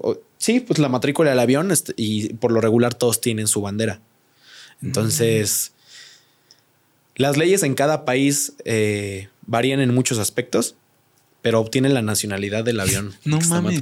Lo más lógico que yo pensaría es que obtienen la nacionalidad de dónde, por dónde van volando, ¿no? Eso es una teoría también. Pero pues está difícil también. Por- imagínate si va cruzando, se vuelve problemático, ¿no? Por lo regular le dan la nacionalidad del lugar donde aterriza y, del- Ah, del avión, la matrícula, del- bueno, de la nacionalidad del avión. No, o sea, Ha no- pasado varias veces. A los papás no, no les dan a elegir. Seguramente el papá puede elegir, ¿no? No Pero ya así como que de, pues tu hijo es mexicano si quieres, ¿no? Qué cabrón está súper eso, cabrón. eh. Es que sí, son, son como ahí cosas que la ley, pues, seguro en su, en su momento, la primera vez que pasó fue como, güey, ¿y ahora qué hacemos? Oye, la gran mayoría de las aerolíneas les dan vuelos gratis de por vida. ¿En serio? ¿A esos bebecitos? A esos bebés. Neta, neta. Neta, súper neta. Bueno, siempre que veo que un bebé nace en vuelo, las aerolíneas siempre dicen así como que le van a dar, le vamos a dar vuelos gratis de por vida. Pero qué tanto es un chiste y qué tanto es real. No, yo creo que sí es real. Sí, es real. Sí, pues no, creo- no es como que nazca uno diario, ¿no? Sí, En no, no, debe ser. No, dices que es común, pero pues chance porque tú estás tan. Pues es tu chamba de diario. Pero por ejemplo, a mí nunca me ha tocado. Yo he visto como dos o tres veces en mi vida ¿En serio? en las noticias así de que nació un bebé Ah, en las noticias. Qué cabrón. Súper ¿Y cabrón. qué es lo que se hace? ¿Sabes? O sea, la, la. ¿Cómo se les dice sobrecargo, verdad? ¿Está Sobrecargo. mal decirles azafatas o aeromosas? Pues son, eh, se podría decir que eh, palabras coloquiales que se le han dado al, al nombre, ¿no? Mm, Realmente es eh, asistente de vuelo. asistente de vuelo. ¿Son ofensivas estas palabras de azafata? Este. co- ¿Cómo se es la otra? Aeromosa. Aeromosa. La gran mayoría se ofenden Mm. o no les gusta que le digan así. pero como tal, no, no he buscado. ¿Tú sabes si es algo, o sea, apela a algo ofensivo? No sé, yo, yo, yo lo siento como más como. Como si le estuvieras diciendo, no sé. Como un muchacha. Ajá. Mm. Como que no les gusta por eso. Sí, sí, me imagino. Y si no se oye, la neta es que no se oye tan agradable. No. pero Aeromosa no. Menos, No, Es el que no. menos se escucha bien. De hecho, yo diría azafata. Azafata. Siento que se oye más, más grosero, ¿no? Muchas veces les dicen azafata y como que les gusta menos el de aeromosa. ¿En serio? A ver, déjame buscar porque sí tengo la curiosidad. Pero así el, el- lo más correcto es sobrecargo y asistente de vuelo. Y asistente de vuelo. Es Pero mira, si, si, si te soy sincero, yo he oído mucho más. O sea, siento que la, la- mucha gente no sabe que, que no les gusta que les digan así. No, la gran O sea, mayoría, yo claro. La gran claro. mayoría yo creo que sí, según ellos sí es aeromosa o Ajá. azafata. O sea, no van a saber la gran mayoría de, las- Ujú. de la gente lo que realmente o cómo se le llama. Sí, sí, sí, claro. Mira, la palabra aeromosa tiene el significado de azafata y viene de aéreo por aeroplano y moza. Ya no me dijo que es moza. Pero pues más o menos entiendes que es moza. Sí, no, no se oye bien. No se no se oye bien. Claro. Porque sí. Sí, claro, no se oye bien, sí es cierto. Aero, hasta en- aero vamos bien. Sí, aero hasta es ahí como vamos de bien. a huevo, aero, sí, sí soy parte del sí, avión. sí soy parte de. Pero ya con moza, Ya como que no queda. ajá. Como que ya se siente como que medio ahí. Medio ofensivo. Sí, no, no. no Mira, chido. porque déjame buscar la etimología de moza. Seguro es algo que viene de Sí, hace yo siglos. Estoy seguro también. Podría venir del latín mutilus, mutilado, rapado, pues anteriormente mozo significaba pelado y luego pasó a significar muchacho. Por la costumbre de los jóvenes de llevar el pelo corto, justo como decíamos, algo como muchacha. Ajá. Muchacha de avión. No, se oye horrible, No, no güey. sé, se oye terrible. que no les gusta. güey. No, 100%. Sobrecargo, díganle sobrecargo. Sí, sobrecargo o asistente de vuelo. Asistente de vuelo es el nombre. Se oye más en pro inglés sobrecargo, es flight ¿no? attendant. Mm. De hecho, en la licencia de ellas dice flight attendant. Mm. Ahora, con, con la información que me das de todo lo que pueden hacer, está bien cabrón su cabrón. trabajo, ¿eh? Porque si te soy sincero, yo sí pensaba que, pues sí, estaban como para el servicio al cliente. O sea, no solo para dar agüitas, pero sí como para que, hey, todo bien. Ese es, o sea, lo del agua, lo de la comida, todo eso es un, un algo que se le dio extra al sobrecargo para hacer en vuelo. Porque es muy Mm. poco común que pase una emergencia. Es el, el medio de transporte más seguro del mundo. Es más fácil que te mueras saliendo y que te caiga un rayo a que te mates en un avión. Las probabilidades son súper exactas. ¿La del rayo también? Sí, o sea, es súper más factible que te mueras así o que, no sé, que salgas choques Ah, en choque un, co- 100%. y en un tren y en cualquier cosa, en un barco. 100%. Pero el hermano. avión es el, el- está comprobado que es lo más seguro. Sí, de hecho me aventé esa investigación, hermano. Según Arnold Barnett, un profesor del MIT, en el peor de los casos, mueres uno, muere una persona en un millón trescientas mil personas en un accidente aéreo. Y dirás, ay, güey, pues yo puedo ser de ese uno en un millón trescientos mil, no está tan descabellado. Pues la del coche, una persona muere cada de, una de cada 107 muere en un accidente de coche. De cada súper 107, cabrón. güey. Yo leyéndolo sí me dio miedo. Y, y yo sí tenía entendido que el, que el avión era lo más seguro. Pero Y yo hoy en día mucho más. Mm, pero mucho más, güey. O sea, uno de un millón trescientos mil contra uno de uno de 107 en coche es abismal. Súper abismal. El porcentaje, la probabilidad Y de que cada vez te es mueras menos. en un accidente aéreo. Y cada vez es menos. Los aviones cada vez son más modernos, son más seguros. Cada vez los aviones tienen más respuestas a una emergencia para que no te pase nada. Sí, está cabrón, ¿eh? Y, y es, es muy irónico y muy curioso porque hay mucha gente que le da una especie de fobia, miedo, subirse a un avión, las Le- alturas, de que no, es que se puede caer, yo no me subo a eso. Le es tengo como, miedo a las alturas. ¿Tú le tienes miedo a las Sí. alturas? No mames. lo juro, güey. Y eres piloto. Soy piloto, güey. No mames, pero es ¿Cómo la crees, gente me güey? pregunta, pero no mames, o sea, estando en la cabina, en el avión, me siento súper seguro. O sea, tengo el techo, tengo adelante mis instrumentos y el, y el piso abajo y volteo y no tengo ningún problema. Pero si salgo a una azotea de un edificio, no me puedo asomar. O sea, No, ni yo, Súper fóbico. No mames. Sí, te lo juro. Pero a ver, ¿qué tanto? Hay muchos pilotos que le tienen miedo a las alturas. Ajá, no creo que sea descabellado. O sea, yo creo que es común. ¿Qué tanto necesitas no tenerle miedo a las alturas para ser piloto? Pues yo creo que sí, este, muchísimo miedo a las alturas. No, o sea, lo que me refiero es que no es un requisito no tenerle miedo a las Ah, alturas para ser que no. piloto. No, no. Porque en teoría ves el cielo, ¿no? O sea, no es como que, bueno, es que no, si hay una partecita en la que sí se ve cómo te vas em, No, y más de la cabina. ascendiendo y más de la cabina, Sí, claro. Sabes muchísimo. Y ahí sí te da vértigo, por No. ejemplo. Ahí no te da vértigo. No siento nada. Ya Me te mi en un lugar seguro. Sí. Mm. Pero, puta, no me puedo subir aquí a una azotea y voltear a ver. O sea, jamás en la vida. Me da un buen de miedo. Qué cabrón, ¿eh? Qué Sí. ironía. Súper irónico. Es de esas ironías en las profesiones. No mames, o sea, qué pedo. Oye, ¿qué significa Mayday? Es la palabra clave para una emergencia. De cualquier tipo. de cualquier tipo. O sea, eh, una emergencia es cuando ah, pas- está pasando algo que, que sí requiere una acción inmediata y que está trayendo un peligro eh, Inminente. inminente a la aeronave. Ah, Es eso. Porque también es, es- hay cosas más técnicas, ¿no? Hay, hay urgencias. Por ejemplo, si una persona está teniendo un paro cardíaco en vuelo, es una urgencia, más no una emergencia. O Ah, sea, sí ok. tienes que llegar rápido para que ayuden al pasajero. Ah. O igual y si te vas a bajar en un aeropuerto al que no vas, que está más cerca para que lo atiendan. Mm. Pero no es un peligro inminente para los demás pasajeros ni para el avión. Ya. ¿Estamos de acuerdo? Sí, claro que no. Pero, por ejemplo, si vas en vuelo y se le apagan los dos motores al avión, puta, o sea, igual y nadie está muriendo, pero es un peligro inminente porque el avión ya no tiene potencia. Eh, eso es una emergencia, Mm. eso es una urgencia. Y el Mayday es cuando tienes una emergencia, cuando hay un peligro, un peligro grave e inminente en el avión. Ya. O sea, emergencia Mayday es para algo que atente contra el bien común y urgencia es algo de un- que atente contra un bien individual. Un Pues- individuo necesita algo, no voy a decir Mayday, pero sí es urgente que llegue. Ajá. Hay una palabra ahí clave de, hey, traigo a un pasajero que le está dando un paro cardíaco. Pan, pan, Pan, pan. Como el pan. Ya.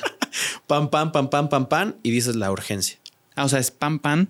Igual el Mayday es Mayday, Mayday, Mayday, y das la emergencia. ¿Ah, Hay un tres veces? procedimiento, ajá. Ah, su madre. Hay un procedimiento ahí más o menos este, que, que debes de seguir, pero digo, no te puedo decir que sí se siga, porque algo que nos enseñan mucho es que el factor humano es súper cabrón. Sí, claro. Entonces, no sabes cómo vas a reaccionar a una emergencia Mm. y qué es lo que vas a hacer, pero el procedimiento más o menos es Mayday, Mayday, Mayday. Mayday. Eh, la matrícula del avión, no sé, X-Ray Bravo o tal aerolínea, número de vuelo, eh, comparo de motor, eh, estamos, tenemos tantas personas a bordo, solicitamos volar directo a, la, a tal lugar o vectores, o, o sea, hay como un Mm, procedimiento Un, un protocolo. que igual y a la mera hora no vas a seguir, ¿no? Sí. O sea, yo he escuchado eh, audios de cajas negras. que es una caja negra. La caja negra es un. Es una caja que no es negra, es naranja. Pero es naranja para poderla encontrar, encontrar fácilmente. Es una caja que está en los aviones. Son dos grabadoras. Una es de voz y una es de sistemas del avión. Entonces, esas grabadoras están grabando todo el tiempo lo que se dice en la cabina. En la cabina, en ciertas partes hay unos micrófonos y todo lo que se habla en la cabina se graba. Y todo, y en la otra, en la otra caja negra, son dos cajas, eh, se graba todo lo que hacen los sistemas. Entonces, cuando hay un accidente, esas cajas soportan cualquier impacto y soportan hasta 30 días bajo el agua. Ah, su madre. Entonces, cuando hay un accidente, ahí es, es lo principal que se busca para saber la razón del accidente y qué pasó. Porque se graba todo lo que pasa en los sistemas y todo lo que se dice en los aviones. Ah, o en la cabina, la. No sabía eso, güey. Y fíjate que siempre me pregunté, hay audios como populares de Mayday, Mayday, Sí, sabe claro. y acaba en tragedia. Pero yo dije, ¿cómo carajos alguien hasta parece montado, no? Porque es como, en este avión murieron todos, pero hay una grabación. Es eso. Ah, su madre. Y he escuchado varios. Qué y, cabrón. puta, o sea, sí se escucha el nerviosismo de los, de los pilotos. no. Y a veces Mayday, Mayday, Mayday y estamos cayendo y puta, o sea, no están llegando a un procedimiento que obviamente entiendes, que no lo van a llevar. Claro. Porque es más importante la situación Sí, claro. y el cuerpo humano responde a lo que está pasando. Siempre Sí, sí, va al instinto de supervivencia y si, ves- si ves que el avión está cayendo en picada a cientos de kilómetros por hora y no tienes control sobre él, creo que va a ser muy difícil que... Que te acuerdes, ¿cómo era? ¿Cómo era? Claro, no mames. No hay manera. Pero idealmente, si es una un, un peligro inminente, una colisión en un avión, cualquier cosa es Mayday, Mayday, Mayday. Bueno, tres hay una colisión, no vas a declararte en Mayday. Haces lo que te diga el, el sistema que te expliqué hace Ajá. rato, subes, bajas y le vas a avisar al controlador que hiciste una evasión de tráfico y que pase para que ellos vean por qué pasó esa colisión. Ya. Porque también puede ser por un error de ellos, porque no tendrían por qué estar esos dos, esos dos aviones ahí. ¿entiendes? Ya. Y si idealmente, idealmente lo que dice el protocolo es repetir tres veces Mayday y después la cosa que está sucediendo. Ajá. Mayday, Mayday, Sí, Mayday. eso pasa, por ejemplo, paros de motor, fuego de motor, una despresurización. Eh, ese tipo de situaciones son las que te van a llevar a, a saber que es una emergencia. ¿Te ha pasado alguna emergencia volando un avión? No, hasta ahorita no. Qué bueno. Sí, os digo, estamos preparados para eso, porque lo que, en lo que más preparan a un piloto las empresas es en, en procedimientos de emergencia. Pero esperamos que nunca nos pase. Claro. Pero estamos preparados. Vamos cada año a un, a un- se llama adiestramiento, eh, ¿cómo se dice? Adiestramiento periódico, en el cual evalúan tus conocimientos sobre el avión, sistemas y todo eso, pero se practican emergencias a más no poder.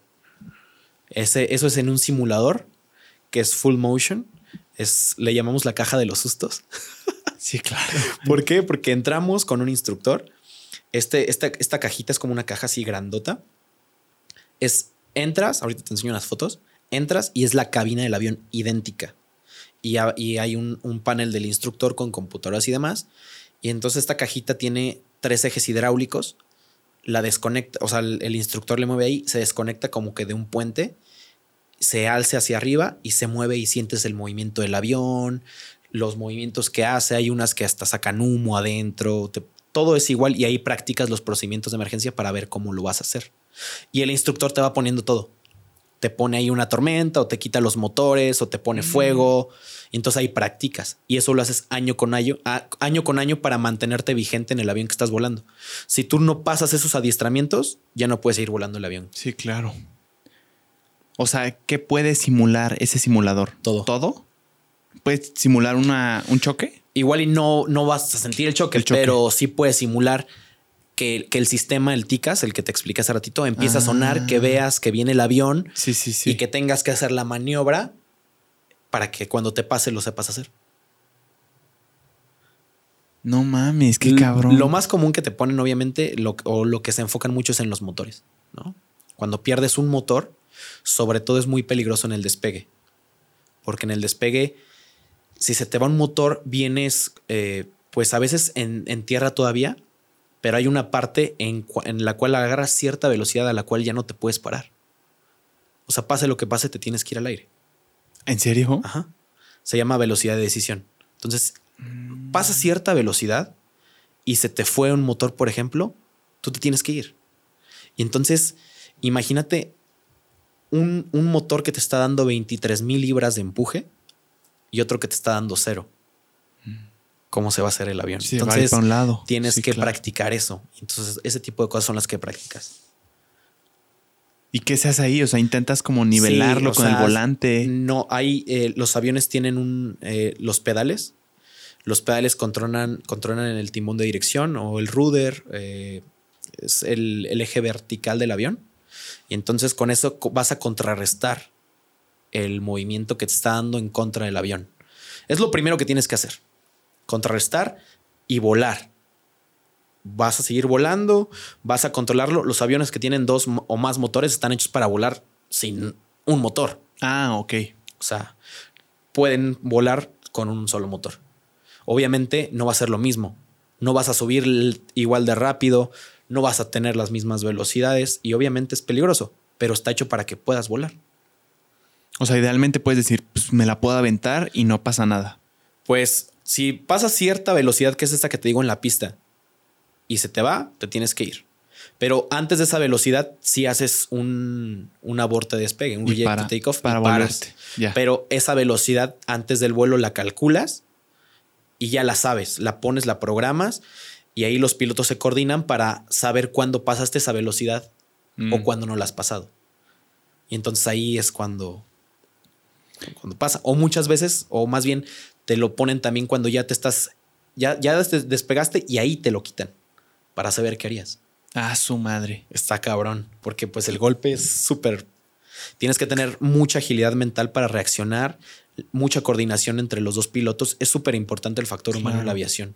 Los dos pilotos comunicarse, saber qué motor falló y controlar el avión. ¿Qué tan nervioso te pones en estos simuladores? Tú, o sea, tú en lo personal. Puta, es súper nervioso. A veces no... pues, a mí me pasa que a veces no duermo bien o así porque estás nervioso. No mames. Más que nada porque sabes que si no lo pasas no vas a tener trabajo. Ah, o sea, es de una vez y ya. es eh, la- lo, lo que manejan muchas empresas es que si no lo pasas, te dan otra oportunidad para pasarlo, te ayudan a tener otra y si no, para la calle. Y después, ponle tú no lo pasaste dos veces para la calle. Puedes volver a regresar. Hay las ya, Ya cada, empresa tiene, cada empresa tiene sus cláusulas. Hay Ya. empresas que no te permiten regresar si ya te corrieron. Claro, es que yo estaba pensando, yo lo estaba pensando como, obviamente me va a decir que no se pone nervioso porque al final de cuentas es una simulación, es una especie de juego, No, sí. pero no, o sea, Claro. tiene repercusiones en tu, en tu trabajo. Sí, si tú no, si tú no pasas tu adiestramiento periódico, te quitan la capacidad que tú tienes para volar ese avión. Mm, ¿Te ha Y eso viene en la licencia. Ah, O sea, en la licencia, por ejemplo, en mi licencia, yo vuelo Boeing 737. Sí, es, un- es el avión más famoso de la historia. Hay miles de aviones Boeing 737 volando en este momento que estoy, estamos hablando de esto en el mundo, pero si yo no paso mi adiestramiento periódico, a mí me quitan de mi licencia que yo puedo volar ese avión y ya no lo puedo volar.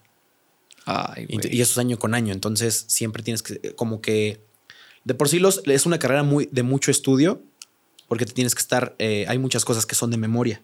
Mm. Hay procedimientos que son de memoria, muchas limitaciones del avión que son de memoria. Entonces tienes que estar en constante estudio. Es algo parecido a la medicina.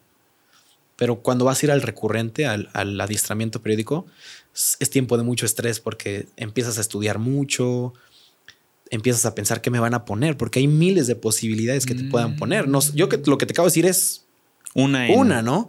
Te pueden poner una despresurización, fuego, fuego en cabina, fuego en el motor, ceniza volcánica, que es súper peligrosa, este, muchas cosas. Falla de hidráulico, del sistema hidráulico, es muy pesada. Falla de controles de vuelo, falla del tren de aterrizaje, miles. Y tienes que tener la agilidad mental para reaccionar y saber qué vas a hacer. Entonces, muchas veces así como que, puta. Yo lo que hago es ya un, do- un par de días antes Bye. nada, me relajo tantito, ya me voy a mi adiestramiento, lo hago y acabando la sesión, El, el- el asesor, el instructor por lo regular, sabes que esto lo hiciste bien, esto lo hiciste mal, mañana, punto. Entonces te va- un- en la tarde una estudiada en el hotel, relajar y al otro día otra vez. Son tres días, dos días de sesiones de, de emergencias, de repasar, y un tercer día donde un sinodal de la Secretaría de Comunicaciones y Transportes entra y te hace el examen. Para que sea súper imparcial. Es, no, es, tiene que ser así porque él avala Mm. que tú estás capacitado para volar ese avión. Y entonces es más estrés porque tú practicas muchas cosas, pero no sabes qué le va a decir el sinodal al instructor que te pongan a ti adelante. Entonces estás así como ¿qué me va a poner, no? Está bien cabrón eso. Estudiar una carrera, pero en realidad nunca terminar. Una especie como de doctor. Ya terminaste de estudiar, ya tienes tu título, pero pues Hay que seguir dándole. se van a actualizar muchas cosas y puede que ya estés desactualizado, tienes que seguirle. Y si Eso cambias está de bien avión, cabrón, ¿eh? Sí, claro, es Porque otro mundo, ¿no? Si te vas a un avión que tú nunca has volado, tienes que empezar de cero, empezar a conocerlo desde cero y, y hacer esto desde cero. Hay Qué miles de, aviones, muchos fabricantes de aviones diferentes y aunque todos vuelan de la misma manera, hablo por los mismos principios y con los mismos controles de vuelo, Sí, sí, sí. todos son diferentes. Sí, claro. ¿Cuál es el avión más cabrón, más grande que hay en este momento? De pasajeros, Sí, de pasajeros. el Airbus A380. El Airbus A380. Que ya ah, de Airbus, ajá. Ya está en decadencia. Sí, que ya lo dejaron de producir, ya ¿no? lo dejaron de producir y Sí. ya, ya, ya lo están empezando a dejar en tierra las empresas. Porque es muy caro su, es muy cara su operación. O sea, gasta muchísimo combustible, tiene cuatro motores, es muy, muy alta su costo de producción y su costo de, de uso. Mm, Hay aviones que ya te rinden muchísimo con dos motores, que le caben prácticamente la misma cantidad de pasajeros. Entonces ya como que no fue una, un buen negocio de Airbus. A este Airbus 380, ¿cuántos pasajeros le cabrán? Depende de la configuración, pero va de los 500 a los 700 ¡Ah, pasajeros, si no mal recuerdo. Y estos aviones son para que vuelos internacionales nada más, Ajá. me imagino, ¿no? Larguísimos. Pues pueden hacer vuelos cortos, pero por lo regular se usan para vuelos muy largos, para llevar la mayor cantidad de pasajeros Sí, y, de una. y aguantan buen tramo. ¿Cómo cuánto será de gasolina de ese Airbus 380? No tengo idea, pero muchísimo. Un avión normal, ¿cuánto? El otro día hice un video de eso y fue súper viral porque Sí, claro, hicimos un vuelo de Guadalajara a Tijuana Ajá. y eran 13, 13 toneladas de combustible. 13 mil. 13 mil kilos. Y entonces, este, pero pues es un avión en teoría pequeño. Sí, sí. O sea, nada que ver con un Airbus A380. No sé cuánto lleven ahí, pero muchísimo. ¿Y cuánto, cuánto es, cuánto, cuánto dinero? O sea, ¿cuánto cuesta 13 toneladas de combustible? Pues cada litro de combustible, hasta la última vez que vi, estaba como en 35 pesos. o sea, 35 Eran- por 13 mil. Esos eran. y- Hice el cálculo más o menos, porque hablando de pesos y litros, y ahí hay como una, son como 19 mil litros. Eran como 600 y tantos miles de pesos. No mames. Te lo juro, güey. No mames. Pero pues imagínate cuánto se gasta de combustible un avión de cuatro motores que va a volar 13 horas. Fácil, más del millón, ¿no? No mames, muchísimo más. ¿Más de 3 millones? Yo creo que sí. No mames. Es muchísimo. ¿Qué carajos? Y pero eso, esos 13 toneladas de un vuelo de Toluca a Guadalajara, me dijiste. Era de Guadalajara a Tijuana. Era un vuelo, podríamos decir que más o menos largo. Son tres horas de vuelo. Pero ese combustible iba a rendir solo para ese vuelo. No. Ah, ok. El combustible se carga, o sea, el, el combustible tiene una reglamentación que tú tienes que llevar. Los aviones tienen que llevar combustible para volar de un punto A a un punto B, Ajá. más un punto C, más 45 minutos o media hora. Mm. Que es esto más o menos para traducirlo es del aeropuerto del que sales a tu destino a un aeropuerto alterno que puedas llegar en caso de no poder aterrizar en tu destino por alguna razón, más cierto tiempo si en el alternativo no puedes aterrizar. Ahí se incluye todo el combustible. No se van a utilizar obviamente esas 13 toneladas solamente en volar de Guadalajara a Tijuana, Claro. pero ahí va todo ese combustible. Pero por protocolo y ley, eso Tiene es lo que que, ir así. necesitarías nada más para ese vuelo. Exactamente. No mames. sí porque siempre cabrón. tienes que llevarlo calculado por cualquier cosa. Tú puedes llegar a, a tu lugar y un avión se quedó en la pista porque Sí, sí. se le ponchó una llanta, ya no puedes aterrizar, te tienes que ir a otro. Sí, claro. O llegó y cayó una tormenta y el aeropuerto, el aeropuerto cayó en bajo sus mínimos, que son sus mínimos meteorológicos que se pueden pa- utilizar para aterrizar. Y ya no pudiste aterrizar, te tienes que ir al otro. Mm. Hace poco me pasó. Que no pudiste aterrizar. No pudimos aterrizar. ¿Y qué, qué se te dice? Fuimos, eh, veníamos de Hermosillo a Culiacán. Yo creo que es la vez que más me ha asustado, cabrón. O sea, eh, Culiacán de repente estaba pronosticado que no iba a estar mal el, el- el clima. Realmente no se dice clima, se dice tiempo. Pero el- para que se- sea más entendible, el clima se pronosticaba que iba a estar bien. Digo, no excelente, pero bien. Llegamos y había una tormenta que no te pases de lanza sobre el aeropuerto, cabrón. No mames. Entonces hicimos un intento. Yo venía volando, hicimos un intento. No pude aterrizar por lo fuerte de la lluvia y el viento que no me dejó. Hice una maniobra que se llama ida al aire, que es cuando no puedes aterrizar. Te vas al aire, es un procedimiento normal.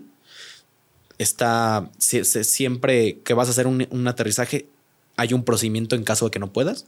Sí, claro. Pero exactamente lo peor de la tormenta estaba en la ida al aire, cabrón. Entonces fueron como 10 minutos adentro de la tormenta, el avión se movía por todos lados, se escuchaba el agua, la, la cabina se, se pintaba de blanco por, por, por la, la electricidad y las descargas eléctricas que estaban cayendo al lado del avión. Se escuchaba un buen, se movía para todos lados, hasta que de repente salimos y no pudimos de repente, o sea, había como cuatro aviones de diferentes aerolíneas, como cinco, en patrones de espera, que son, es un procedimiento donde te pones a dar vueltas sobre Sí, sí. un lugar y ahí estás dando vueltas. Para porque- cuando te avisen ya puedes. Exactamente, pero no se pudo. Se quedó así, Culiacán estuvo así tan feo como hasta las 6 de la mañana y eran las 10 de la noche. No, no, no hay manera. Entonces estuvimos un rato dando vueltas y nos fuimos, nos tuvimos que ir al alterno. No, te pusiste súper nervioso. Me puse nervioso dentro de lo que cabe, digo, porque el Sí, cuerpo humano responde. Sabes que lo puedes hacer. Pero imagínate, o sea, el avión se mueve por todos lados, estás a una altitud baja, estás con una baja velocidad, el avión se mueve, se escucha el agua, se escucha de repente granizo, ves blanco los rayos y pues el avión, el, cuerpo responde a eso. Respondes y lo que quieres es salir, ¿no? Igual y no te da miedo, pero sí, sí mucha adrenalina, sentí un buen de adrenalina porque nunca había entrado una tormenta así. ¿Le dijeron algo a los pasajeros? No, pues no llevamos pasajeros. Ah, ¿no llevaban? Acuérdate que somos. Ah, pues, eh, ahorita, ya. Pues qué bueno, ¿no? Sí, fue reciente. ¿Y si hubiera habido pasajeros? Sí, pues les avisa, ¿sabes qué? No, no pudimos aterrizar por, porque el tiempo no nos permitió, bla, bla.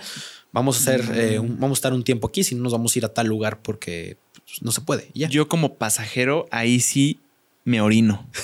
No, ahí sí colapso, hermano. A mí me ha pasado varias veces que voy de pasajero y la gente grita y así. Sí. Está padre de repente porque yo sé qué está pasando, pero ellos no. Y yo así como, ¿qué pedo, ¿no? Grita literal, a mí no me han Grita, tocado. a mí me ha pasado dos veces, güey. O sea, que entramos hacia tormentas y dices, puta, ya entramos a una tormenta y sabes que el avión se va a mover. Sí, claro. Que se va a ver blanco, que van a pasar cosas. Pero de repente, ¡ay! Que no sé qué. Y la gente grita o así, no mames. ¿La turbulencia es peligrosa? Sí, súper peligrosa. ¿Sí? Depende del grado de intensidad. O sea, esto, esto, esta pregunta va para la gente que, incluyéndome a mí, cuando hay turbulencia, como que dices, ay, güey, esto parece que no es normal. Es súper normal. Es normal. Sí, pero hay turbulencia ligera, fuerte. eh, no, ligera, media, fuerte o severa y extrema. Severa y extrema es prácticamente lo mismo. Y pues no sé, o sea, la turbulencia, por ejemplo, ligera es cuando estás en el avión y ya no pasa Como nada. topecito. Esa es turbulencia ligera. Ujú. Pero hay turbulencia severa y extrema. La turbulencia severa y extrema puede hacer que el avión suba o baje miles de pies. No. Imagínate. Literal que se sienta el Sí, fum, miles el de- sí, o cientos de pies. Está cabrón. No, aparte se siente horrible la caída libre, Sí. ¿no?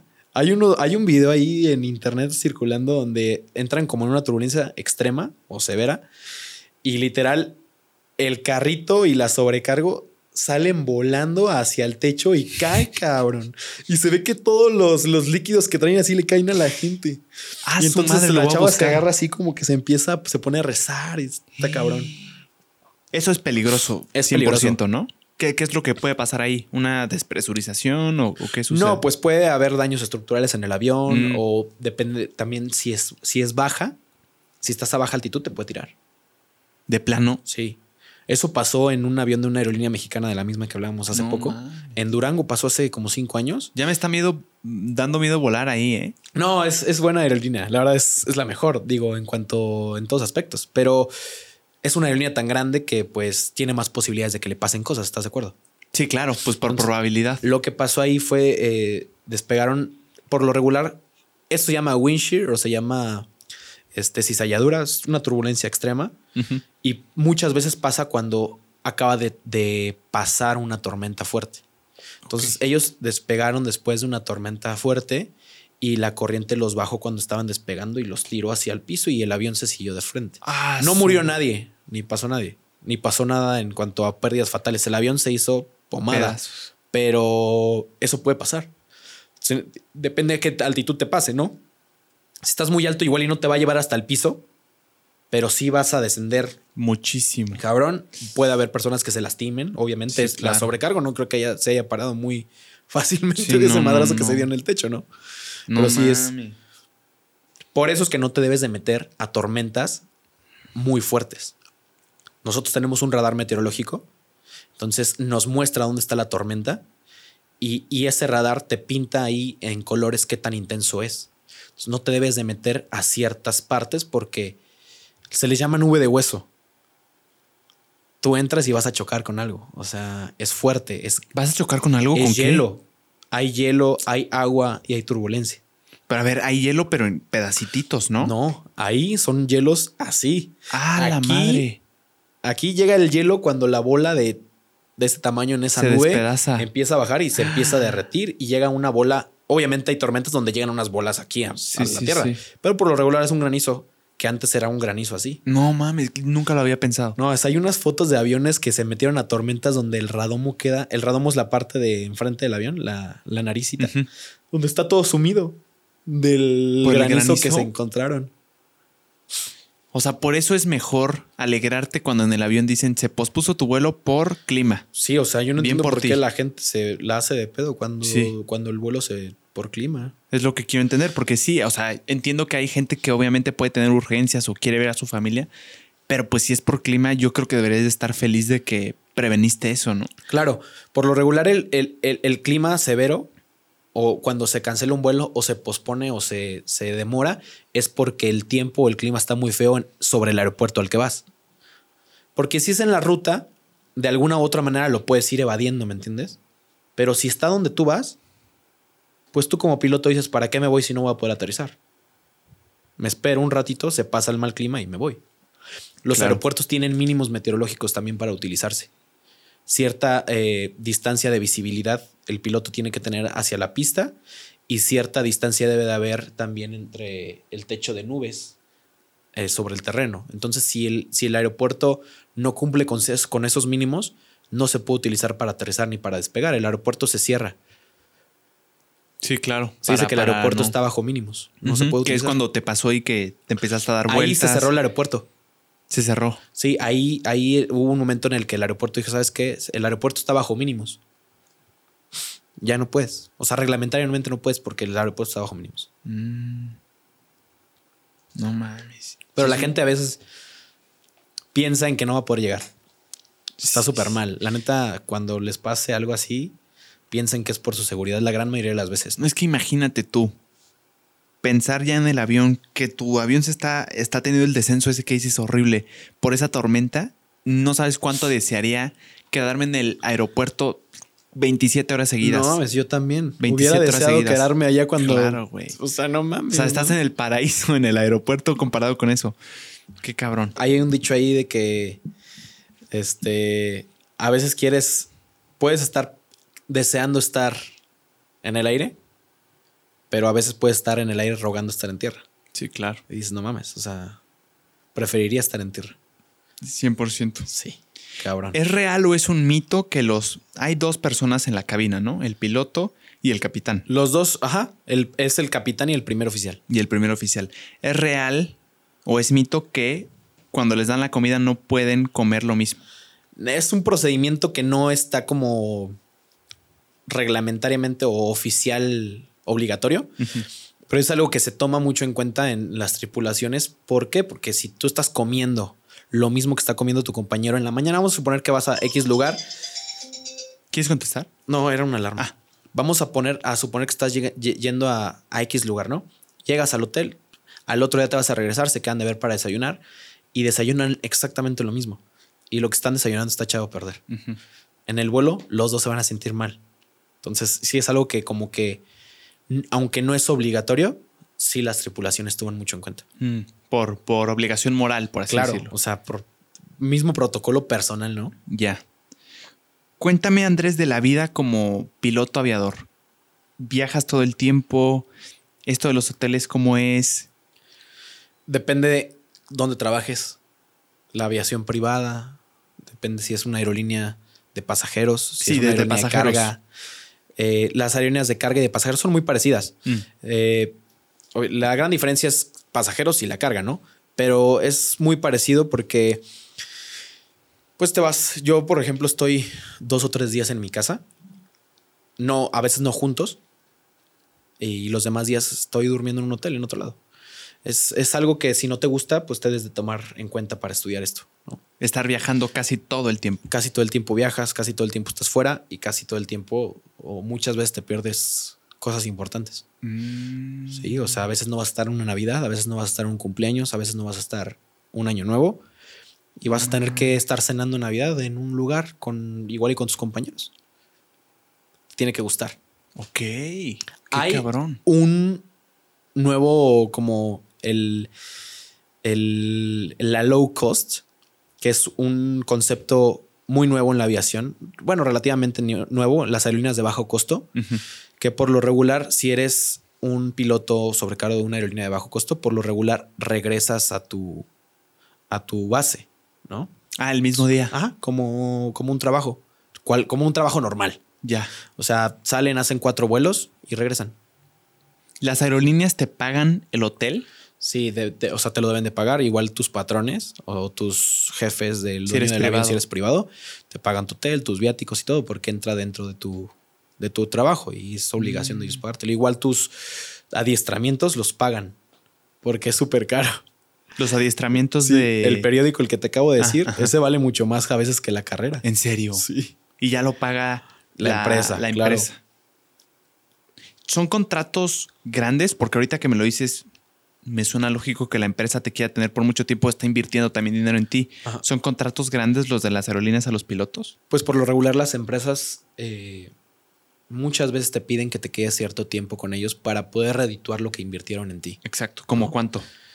Por lo regular dos años. ¿Dos años? Ah, ok. Yo Pero creí digo- que me ibas a decir cinco o diez. No, no, por lo regular dos, dos años. Ok.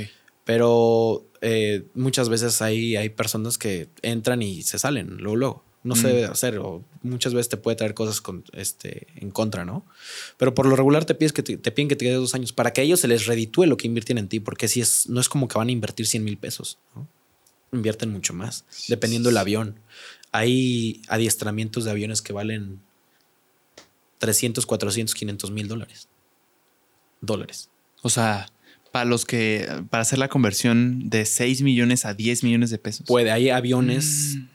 El adiestramiento El periódico. adiestra- El, el- bueno, el inicial, cuando tú El empresas, eso. Y el periódico, pues igual y vale menos, pero sigue valiendo un bastante. un- unos milloncitos de pesos. Qué carajos, ¿eh? Bueno, al menos ya no los pagas tú. Sí, está cabrón. Oye, ¿te, te haces amigo de los de tus compañeros? Sí, O sea, ¿son regulares? sí, o sea, dep- dep- depende de la empresa, porque hay empresas muy grandes. Ya. Hay empresas que tienen arriba de 2.000 pilotos. Esta de la que hemos hablado mucho tiene muchísimos pilotos, muchos sobrecargos. Entonces, Sí, sí. pues hay mucha gente, ¿no? Pero hay empresas pequeñas donde haces muy buenos amigos. Yo tengo muy buenos amigos. Qué fregón. ¿Tú sabes quién te va a tocar en la cabina? Sí, en el rol. En el rol, tú ves ahí con, con, qué, con quién vas. ¿Cuánto tiempo antes? En un- de- te digo, desde el. Por lo regular llega unos 15, 10 días 15 antes del mes. Ah, buenísimo. O sea, ya ves, en mi caso, yo veo con qué capitán voy. Mm. ¿Sí? En el caso de aerolíneas donde hay sobrecargos, pues ven con qué capitán y con qué sobrecargos van. ¿Y es común que ya se conozcan entre ustedes? Sí, claro. Ah, qué chingón. Pues es que por ahí vi un, un video de datos curiosos que no sabías de la aviación Ajá. y decían que, que, que el piloto no sabía con quién le iba a tocar. A veces te toca con tema. gente que no conoces, sobre todo en aerolíneas muy grandes. Mm, pero creo que ellos lo tomaban como por un tema de seguridad, Ah, pero no tiene que ver con eso. ¿verdad? Pues no, no, Pues, no. ¿Qué sería? Pues por ejemplo, una aerolínea donde hay 3.000, 4.000 pilotos. Tengo un primo, un primo hermano mío, trabaja en una de las aerolíneas más grandes del mundo y dice que rara vez vuelves a ver a alguien con el que voles. No mames, de, De, tanta gente que hay, güey. ¿Cuál es la aerolínea más grande del mundo? American Airlines. ¿American Airlines? Tiene Fíjate, yo te, de yo te iba a decir 900 Lufthansa. aviones. 900 aviones. Arriba de 900 aviones. ¿Del mundo es American Airlines? Ajá. ¿Y le seguirá que la de Emirates? Creo que después venía ot- otra. Vienen como tres gringas. Son como Ah, tres gringas. Es American, United. Delta y SkyWest. Ah, esa no, no he volado ahí. Es una que tiene aviones rojitos con amarillo y azul. Mm. Las tres y luego son ajá, gringas. Son gringas. No y luego ya viene como este Emirates y esas aerolíneas que tienen flotas grandísimas. Sí, sí. Pues imagínate la gente que tienen.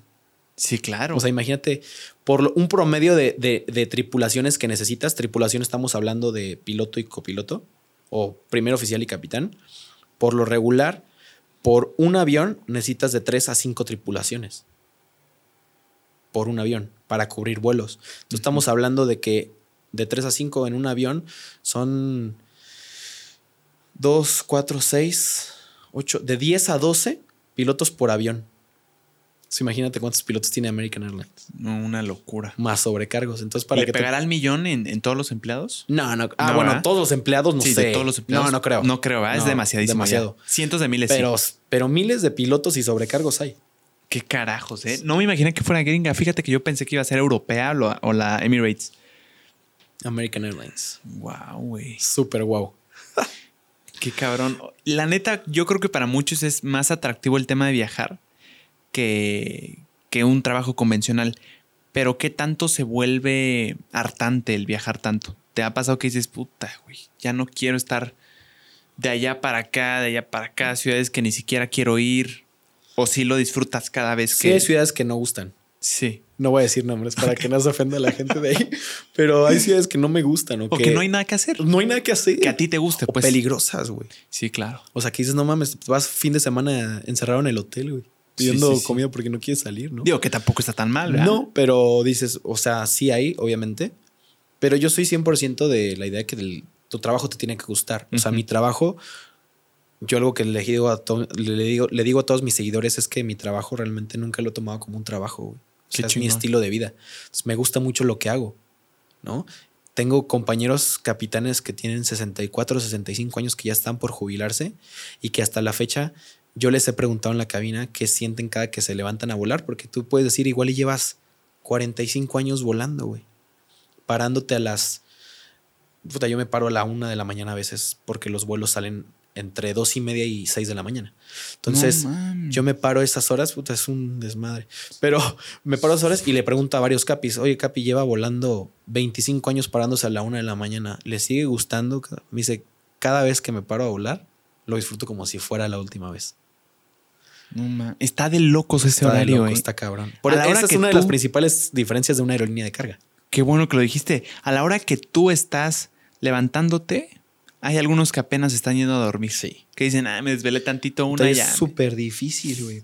¿Cómo, es ese estilo de vida es de no- trabajar de madrugada? de? Llevo un año y medio trabajando así, no sé cómo es. Pero ¿a qué hora duermes? Es que me cuesta un buen de trabajo dormir. O sea, sí duermo, pero por, por ejemplo, o sea, no creas que me puedo dormir. O sea, si, si me tengo que parar a la una, por ejemplo, la, la hora de la firma, ¿qué es la firma? Es la hora a la cual tú llegas como y das tu asistencia de que estás y siempre es una hora antes del vuelo. Entonces, la hora de la firma, no sé si es a las dos y media de la mañana pues yo me paro desde las 12.45 o una porque me paro a bañarme, Es ridículo. mi uniforme, mi maleta ya la de- siempre la dejo hecha, ¿no? Pero que te lavas dientes, me hago un café súper cargado, este, cualquier cosa, manejar de, de tu casa al aeropuerto, en lo que te estacionas, bajas, pasas filtros, varias cosas, pues te- te- y no creas que me, me duermo a las 5 de la tarde, güey. O sea, no, No, puedo, no, es imposible, güey. Para mí, no sé si hay alguien que sí pueda, pero mm, hasta la fecha no conozco muchos. ¿Por qué? Porque dices, hay luz del día, mi cuerpo Sí, dice, no te puedes dormir. Es ahorita". súper difícil. Entonces, muchas veces, no sé, me, me duermo a las 10 de la noche. No, igual no es nada. 10 de la noche, sí, esas dos, tres horas que me duermo a veces sí descanso, todo. Súper bien, me voy a trabajar, todo. Siempre estoy súper atento, la verdad, con mi, con mi café me ayuda. Mi trabajo, lo que esté haciendo, un chicle, platicando con el compañero, ¿no? Pero llegas y, puta, o sea, te acuestas en la cama del hotel y es así como, wow, me despierto a las 4 de la tarde, güey. Sí, claro. Así como que, pum. Sí, claro. Sí. Está matador. Son los famosos tecos. Los tecos son los vuelos que se hacen en la noche.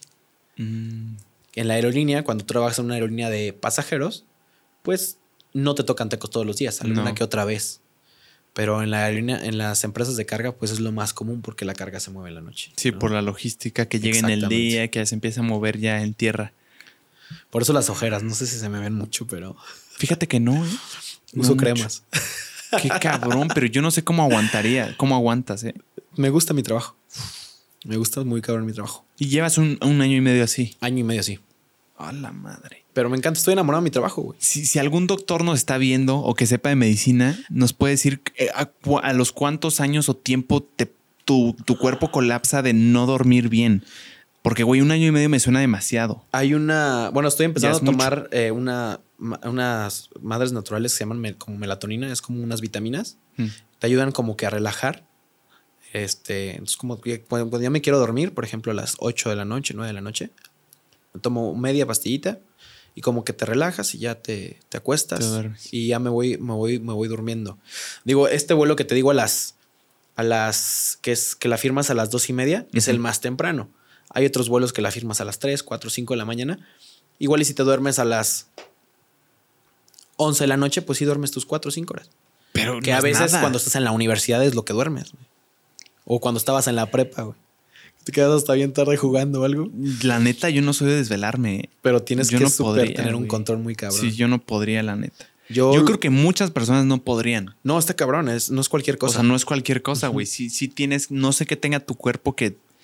O no sé si la pasión supera al cuerpo, pero igual se me hace demasiado, güey. No creo que un arquitecto, igual aunque le guste mucho lo que hace, no creo que a las 3 de la mañana esté a huevo, lo haría todos los días. Sí, yo creo que tienes No que tener sé. mucha pasión por lo que haces Sí, sí. y te vas acostumbrando. Digo, yo no me he acostumbrado a las.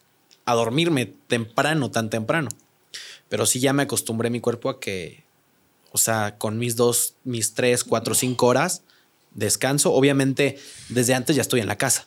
Ya estoy acostado, ya hice mi maleta, Sí, sí. ya estoy así descansando. Igual y no con los ojos completamente cerrados, no completamente dormido, pero ya estoy descansando, ¿no? Ya. No, Súper importante descansar. pero igual imagínate, sí, claro, porque imagínate. hay que estar atento Sí, muy cabrón. Cuatro o cinco horas.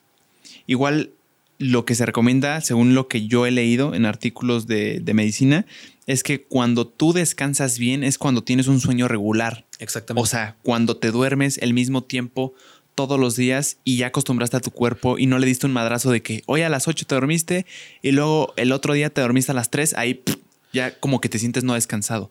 Lo tuyo es regular. es más regular. es más regular. Yo creo, porque todo es así. Me pongo a pensar en los compañeros que, por ejemplo, trabajan en aerolíneas de pasajeros que vuelan día y noche a veces. Sí, Ahí son muchos cambios de horario más. sí, sí. No están acostumbrados totalmente a volar de día ni estar acostumbrados totalmente a volar de noche. Entonces, imagínate que Mm. hoy te toca un teco en la noche y pasado mañana te toca un vuelo a las 6 de la mañana. Entonces, igual el cambio ahí, el golpe, igual es más fuerte. Sí, sí, sí. Igual pienso que es más difícil. Sí. Bueno, y también en horas de sueño. Claro. Cuatro o cinco no, no creo que sea suficiente. ¿eh? Está Llegas bien y cañón te eso. pierdes a descansar. Sorprende tu pasión, Andrés, no cualquiera. ¿Los pilotos tienen algún, algún tipo de preferencia en los aeropuertos? ¿En qué aspecto? De comodidades que pasen por otro lugar mucho más rápido, que puedan subir más, más litros de agua. Sí. ¿Sí? Ajá. Podemos, eh, no, no tenemos esa restricción. Digo, no, no- vamos a llevar un galón, ¿verdad? garrafón. y llevo mi garrafón. Pero no, este, realmente podemos pasar con más, mi agua y demás. Y los filtros que tú a veces pasas, que hay mucha gente formada para pasar el filtro de seguridad, nosotros lo pasamos prácticamente. No, o sea, no, hacemos el mismo filtro, pero nos saltamos a la gente. Mm, pero sí lo haces. Sí, lo haces. O sea, no puedes llevar igual No, una no. navaja, claro, ni una pistola. Y tienes que estar uniformado y con tu gafet. Mm. ¿Se, se saltan filas? Bueno, no se saltan, se, se facilita. No, bueno, si se saltan filas, pues comparado a otras personas, su, su proceso es mucho más rápido Más y rápido. no tienen límite de, de líquidos. Algo más que digas tú, ay, a huevo. Eh, no, pues realmente eso es. ¿Sabes por qué es lo de los líquidos realmente? Sí sabía. No, no sé. Según yo sabía. Te das cuenta que antes, de lo- antes del 11 de septiembre no había tanta restricción. Y pasó lo del 11 de septiembre y las bombas que se hicieron, muchas cosas venían con líquidos. Entonces, el poner esta restricción de los líquidos hace que las posibilidades de armar una bomba, ese tipo de cosas, o que sean líquidos peligrosos para el avión, disminuye mucho. Entonces, por eso está esta restricción de los 100 mililitros. Qué cabrón, o sea, para que no puedas armar una bomba específicamente. Pues es, es un, es prácticamente por eso. Ah, su madre, no sabía, ¿eh? Ajá. Qué cabrón. Súper cabrón. O sea. No, es porque no quieren llevar, ¿quién- no los quieran dejar llevar su perfume, güey. sí, claro, no es, no es por mala onda. Sí, no, no. ¿Tú crees esto del 911 eh, fue una falla de qué? Cambió la aviación a nivel mundial. Sí, cabrón. claro, güey. O sea, yo sí he oído que a partir de ese momento se tomaron muchas medidas tan estrictas que sí, Todo cambió, güey. todo cambió. ¿Qué O sea- cambió a partir del 911? Antes podría entrar cualquier persona a la cabina en vuelo. O sea, Ah. Yo le podía decir al, al capitán, ¿sabes qué? Soy un niñito, ¿no? Y me gusta la cabina. Y el capitán me podía decir, vente, siéntate aquí, vete todo el vuelo en la cabina conmigo. Pero ya no se puede. La, la cabina no se abre por ninguna razón para absolutamente nadie. Si, o sea, más que personal de vuelo. Mm. Pilotos sobrecargos, algún mecánico que vaya en vuelo y ya. Y super blindada. Es imposible abrir, abrirla, güey. ¿La cabina? Imposible, güey. O sea, si no te dan acceso en la cabina, es imposible abrirla. Súper blindada y, e imposible. ¿Qué el más cambió? procedimiento es que, el procedimiento es que si prácticamente secuestran el avión, lo que sea, no la vas a abrir para nada. O sea, tú vas a ir a aterrizar sobre cualquier cosa. Hay una película muy buena, te la recomiendo mucho. Se llama 7700. La voy a ver. Súper vela. O sea, ahí se ve 7700. claramente. No te voy a contar, pero, o sea, el piloto no abre la cabina para nada en un secuestro. Ah, su madre, la voy a ver hoy, te lo juro. Buenísima, güey. 7700. Es el código eh, de. Es el código que ponemos en caso de secuestro. No mames. Ah, no, perdón, 7500. 7500. 7500. ¿Qué más cambió? Además de que ya no puedes, ya no puedes ingresar a invitados en la cabina. A nivel de control de seguridad en los aeropuertos, se volvió más riguroso. Eh, los líquidos, ¿qué, qué fue lo que. Sí, todo cambió, güey. O sea, no puedes entrar a la cabina en vuelo. Eh, los líquidos se disminuyeron. Las restricciones son súper cabronas en cuanto a las revisiones. Todo se hizo más fuerte, ¿me Mm. entiendes? Este. La aviación cambió, cabrón. Y la aviación cambia cuando pasa algo. Sí, sí. Por ejemplo, te voy a poner eh, otra así súper rápido. Sí, sí. Hubo un accidente hace unos como cuatro años. Un avión alemán, no sé si te acuerdas, que fue muy sonado, que se suicidó el piloto con el avión. No, no supe. ¿no? Era una aerolínea alemana. El vuelo iba de no me acuerdo qué ciudad de España a Francia. Este. A Alemania, perdón. De, iba, e iba más bien sobre Francia, sobre los Alpes franceses. El capitán sale al baño, se queda el primer oficial solo, cierra la cabina y bajó el avión y lo estrelló contra los Alpes franceses. Con todos los pasajeros, el avión lleno y con todos a bordo. Hijo de su madre, güey. Y ya en la investigación salió que el, el primer oficial tenía problemas eh, psicológicos y que se suicidó con el avión. Y a partir de ese accidente, reglamentariamente a nivel mundial, si un piloto va a salir de la cabina, forzosamente tiene que entrar un sobrecargo a la cabina. Date cuenta cuando viajes. Si sale un piloto, no se queda solo el otro ya. Entra una sobrecargo o un sobrecargo y se queda hasta que el otro piloto regrese. Mm. Ese tipo de cosas, o más bien todo lo que pasa en la aviación a nivel mundial, se va, eh, va evolucionando con lo que va pasando. Sí, claro. Pero igual no es infalible, ¿eh? Eso del, del sobrecargo sí le agrega un, un otro nivel de que puta, ya viene otro, ya no puedo hacer lo que quería hacer. Pero igual, o sea, si te quieres ver conspiranoico, te puedes poner de acuerdo y es como. Claro, lo- hay muchas fallas en las en, en- en los en lo que se hace, ¿no? Pero sí, pero es mejor. ya, ya no se queda solo. Puta, güey, qué horror eso. Estuvo súper cabrón. Está bien cañón que, que, que haces nuevas cosas, nuevos métodos, nuevas cosas más rigurosas a partir de algo, de una desgracia. De una desgracia. Prueba y error, güey. La aviación es prueba y error. Hijo, O sea, está es feo eso, lo que pasa y se mejora para que no vuelva a pasar. no puedes prevenirlo. no puedes. Oye, ¿qué tanto, ¿qué tanto usan los pilotos el piloto automático? Eh, en, a gran altitud eh, se debe de hacer prácticamente obligatorio porque hay mucha inestabilidad y no podrías como que tú llevarlo manualmente porque sería peligroso. Mm. Se puede hacer. Si hay una falla de controles y el piloto automático no, no funciona, pues lo vas a tener que hacer tú. Pero reglamentariamente que hay que utilizarlo ahí arriba, ¿no? Hay aviones muy automatizados que te piden eh, o que pones el piloto automático desde fases muy tempranas, pero todos los aviones se despegan y se aterrizan con manualmente. O sea, no se deben.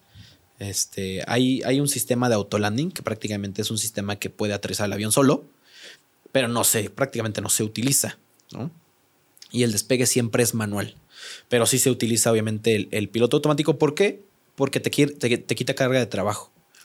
Y es, en esto de la aviación, mientras menos carga de trabajo tengas, es más seguro. Sí, claro. Porque puedes ocuparte en más cosas, ¿no? Más atento. Ahorita mis, mis compañeros que vayan a ver esto van a decir, se equivocó y dijo 7700. 7500 es el código de secuestro, 7600 es el de falla de comunicaciones y 7700 es el de emergencias. Ok. ¿Y la película es 7500?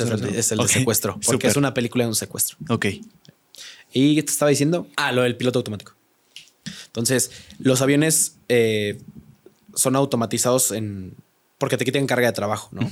De hecho, de las primeras cosas que te dicen, eh, si tienes esto de que te digo de la falla de motor en el despegue, lo que hablábamos hace ratito, te falló el motor en el despegue y todo, ok, lo controlas manualmente, tú vas, vas ayudando al avión a que se compense todo, todo, y en el momento en el que puedas, automatízalo.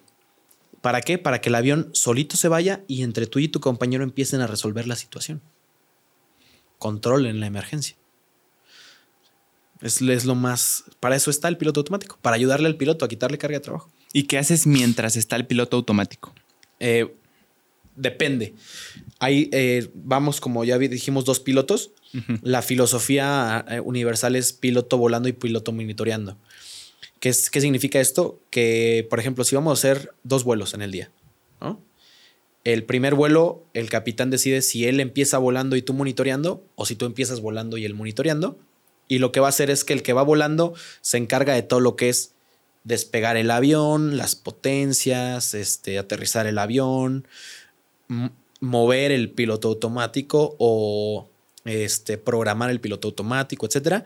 Y el que va monitoreando va, a ser, va haciendo cálculos, papelería, lleva las comunicaciones con el control de tránsito aéreo, le ayuda al capitán o más bien le ayuda al piloto volando con subir y bajar el tren de aterrizaje, los, los flaps, etcétera. ¿no? Eso es, la filosofía. Y el siguiente tramo se cambian los papeles. Pero mientras está el piloto automático activado, ¿qué hacen los dos? ¿Siguen haciendo El piloto volando mm. va cuidando su, su, vuelo. La ruta del avión, por dónde va el avión, eh, eso, eso. Y el piloto monitoreando va llenando papelería con las comunicaciones y puedes ir platicando con el compañero. O sea, vas platicando. Hay, hay un concepto que se llama cabina estéril. Ah, sí. la cabina estéril es desde que el avión se empieza a mover en tierra hasta los 10.000 pies sobre el terreno. ¿Qué? ¿No puedes hablar? No haces nada más que estar enfocado en el avión. Nada. O sea, todo lo que se habla en la cabina es referente al avión. Mm. Pasas 10.000 pies, y ya, se acaba la cabina estéril. Ya, pues, ¿qué onda? ¿Cómo te fue ayer, güey? O ¿a dónde fuiste el fin de semana? O ya. ¿Y si se respeta así, cabrón? Sí, es, es importante porque es peligroso, güey. O sea, ha habido accidentes mortales donde por no respetar cabina estéril hubo un accidente, güey. ¿Por qué? O sea, que ¿cómo? No sé, te voy a poner un ejemplo. Una, hay un accidente de una empresa que, una aerolínea que ya no existe, que era Argentina. ¿Así se llamaba? No, no, era ah, Argentina. Era Argentina la Y por, o sea, por estar platicando con la sobrecargo que estaba en la cabina y estar viniendo hablando de literalmente pendejadas, se les olvidó poner los, o sea, una parte de los flaps, que es algo muy importante para un avión. Es un dispositivo. Cuando vas en, sentado cerca de las alas, no sé si has visto que hay unas que van bajando. Se llaman flaps. Mm. Eh, eso le da más sustentación al avión. Es un dispositivo hipersustentador y se les olvidó ponerlos para el despegue y el avión cuando le lo tenían que subir no subía, no subía, no subía y, se fueron de frente. ¿Y chocaron? Sí, pasaba. Aparte, muchas, muchos factores como las cosas. Había una carretera, o sea, en la, o sea, en el camino de la pista más adelante, obviamente, había una carretera y después había una gasera, güey. O sea, el avión se estrelló ahí y explotó todo. No. Mames, como si no pudiera salir peor algo. Súper cabrón. Y obviamente todos Eso murieron. es cabina estéril. Ya. O sea, yo no voy a estar hablando con mi compañero de qué hizo anoche, cuando estamos rodando, cuando vamos a despegar, porque pues eso hace que cosas se te olviden, güey. Y en, y en la aviación, un detalle súper pequeño puede hacer la diferencia entre un accidente y que no haya un accidente. ¿Cuánto tiempo te tarda llegar a los 10.000 pies? O sea, la cabina estéril, ¿cuánto dura? Nah, es rapidísimo. O sea, cinco minutos. ¿Cinco minutos? Ah, muy bien. Menos. Puta, Y en esos cinco minutos podría pasar tantas cosas. Puede pasar la cosa si no más te mínima. concentras. la cosa más mínima, que no la veas, no la entiendas, no la escuches, no la asimiles y te lleva a un accidente. No mames. Tienes que tener súper, súper consciente, conciencia de la cabina estéril, güey. ¿Crees que haya un punto en el que el avión, los aviones ya se puedan manejar totalmente automáticos, como un Tesla? Yo creo que no va a haber un punto en el que un ser humano le tenga tanta confianza a una máquina, güey. Más bien. ¿Sí crees? Yo creo que no.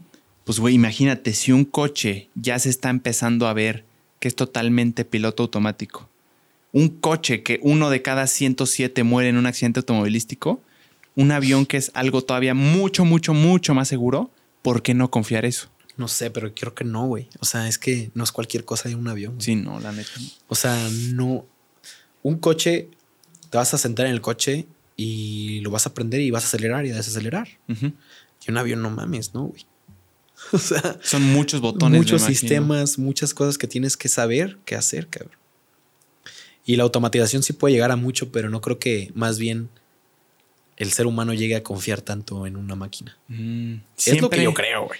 Es que yo sí estoy. sí o no, igual y no nos va a tocar, güey. Pero. Eh, Exacto. Porque para eso sí falta mucho, cabrón. Yo creo que, exacto, yo creo que sí podría llegar a pasar, pero no en un tiempo que se vea Sí, pronto. no, no, no O sea, pronto. Y chances si llega a pasar, pues primero va a ser en fases, ¿no? O sea, como de máquina más una persona en cabina. Claro. Cositas así, creo yo, no sé. Pero está, está muy cañón imaginarlo. Como Porque te- también, como, como tú dices, confiar en una máquina, pero güey, también confiar en un humano creo que es todavía más eh, riesgoso, güey. confiar en un humano, güey. Sí, o sea, porque todas las cosas que han pasado, probablemente estos accidentes de los que hemos hablado, probablemente no hubieran ocurrido porque fueron descuidos humanos. De hecho, hoy en día, el factor, el 99% de los accidentes aéreos son por factor humano. güey. O sea, por un error humano. Ya prácticamente se elim- no se va a eliminar nunca el factor eh, técnico, el factor del avión, ¿no? Porque pues es imposible. Pero ya no es como antes. O sea, antes el factor tecnológico del avión era el principal. Y conforme fue cambiando y fuimos avanzando, hoy en día el 99% de los accidentes son por un error humano.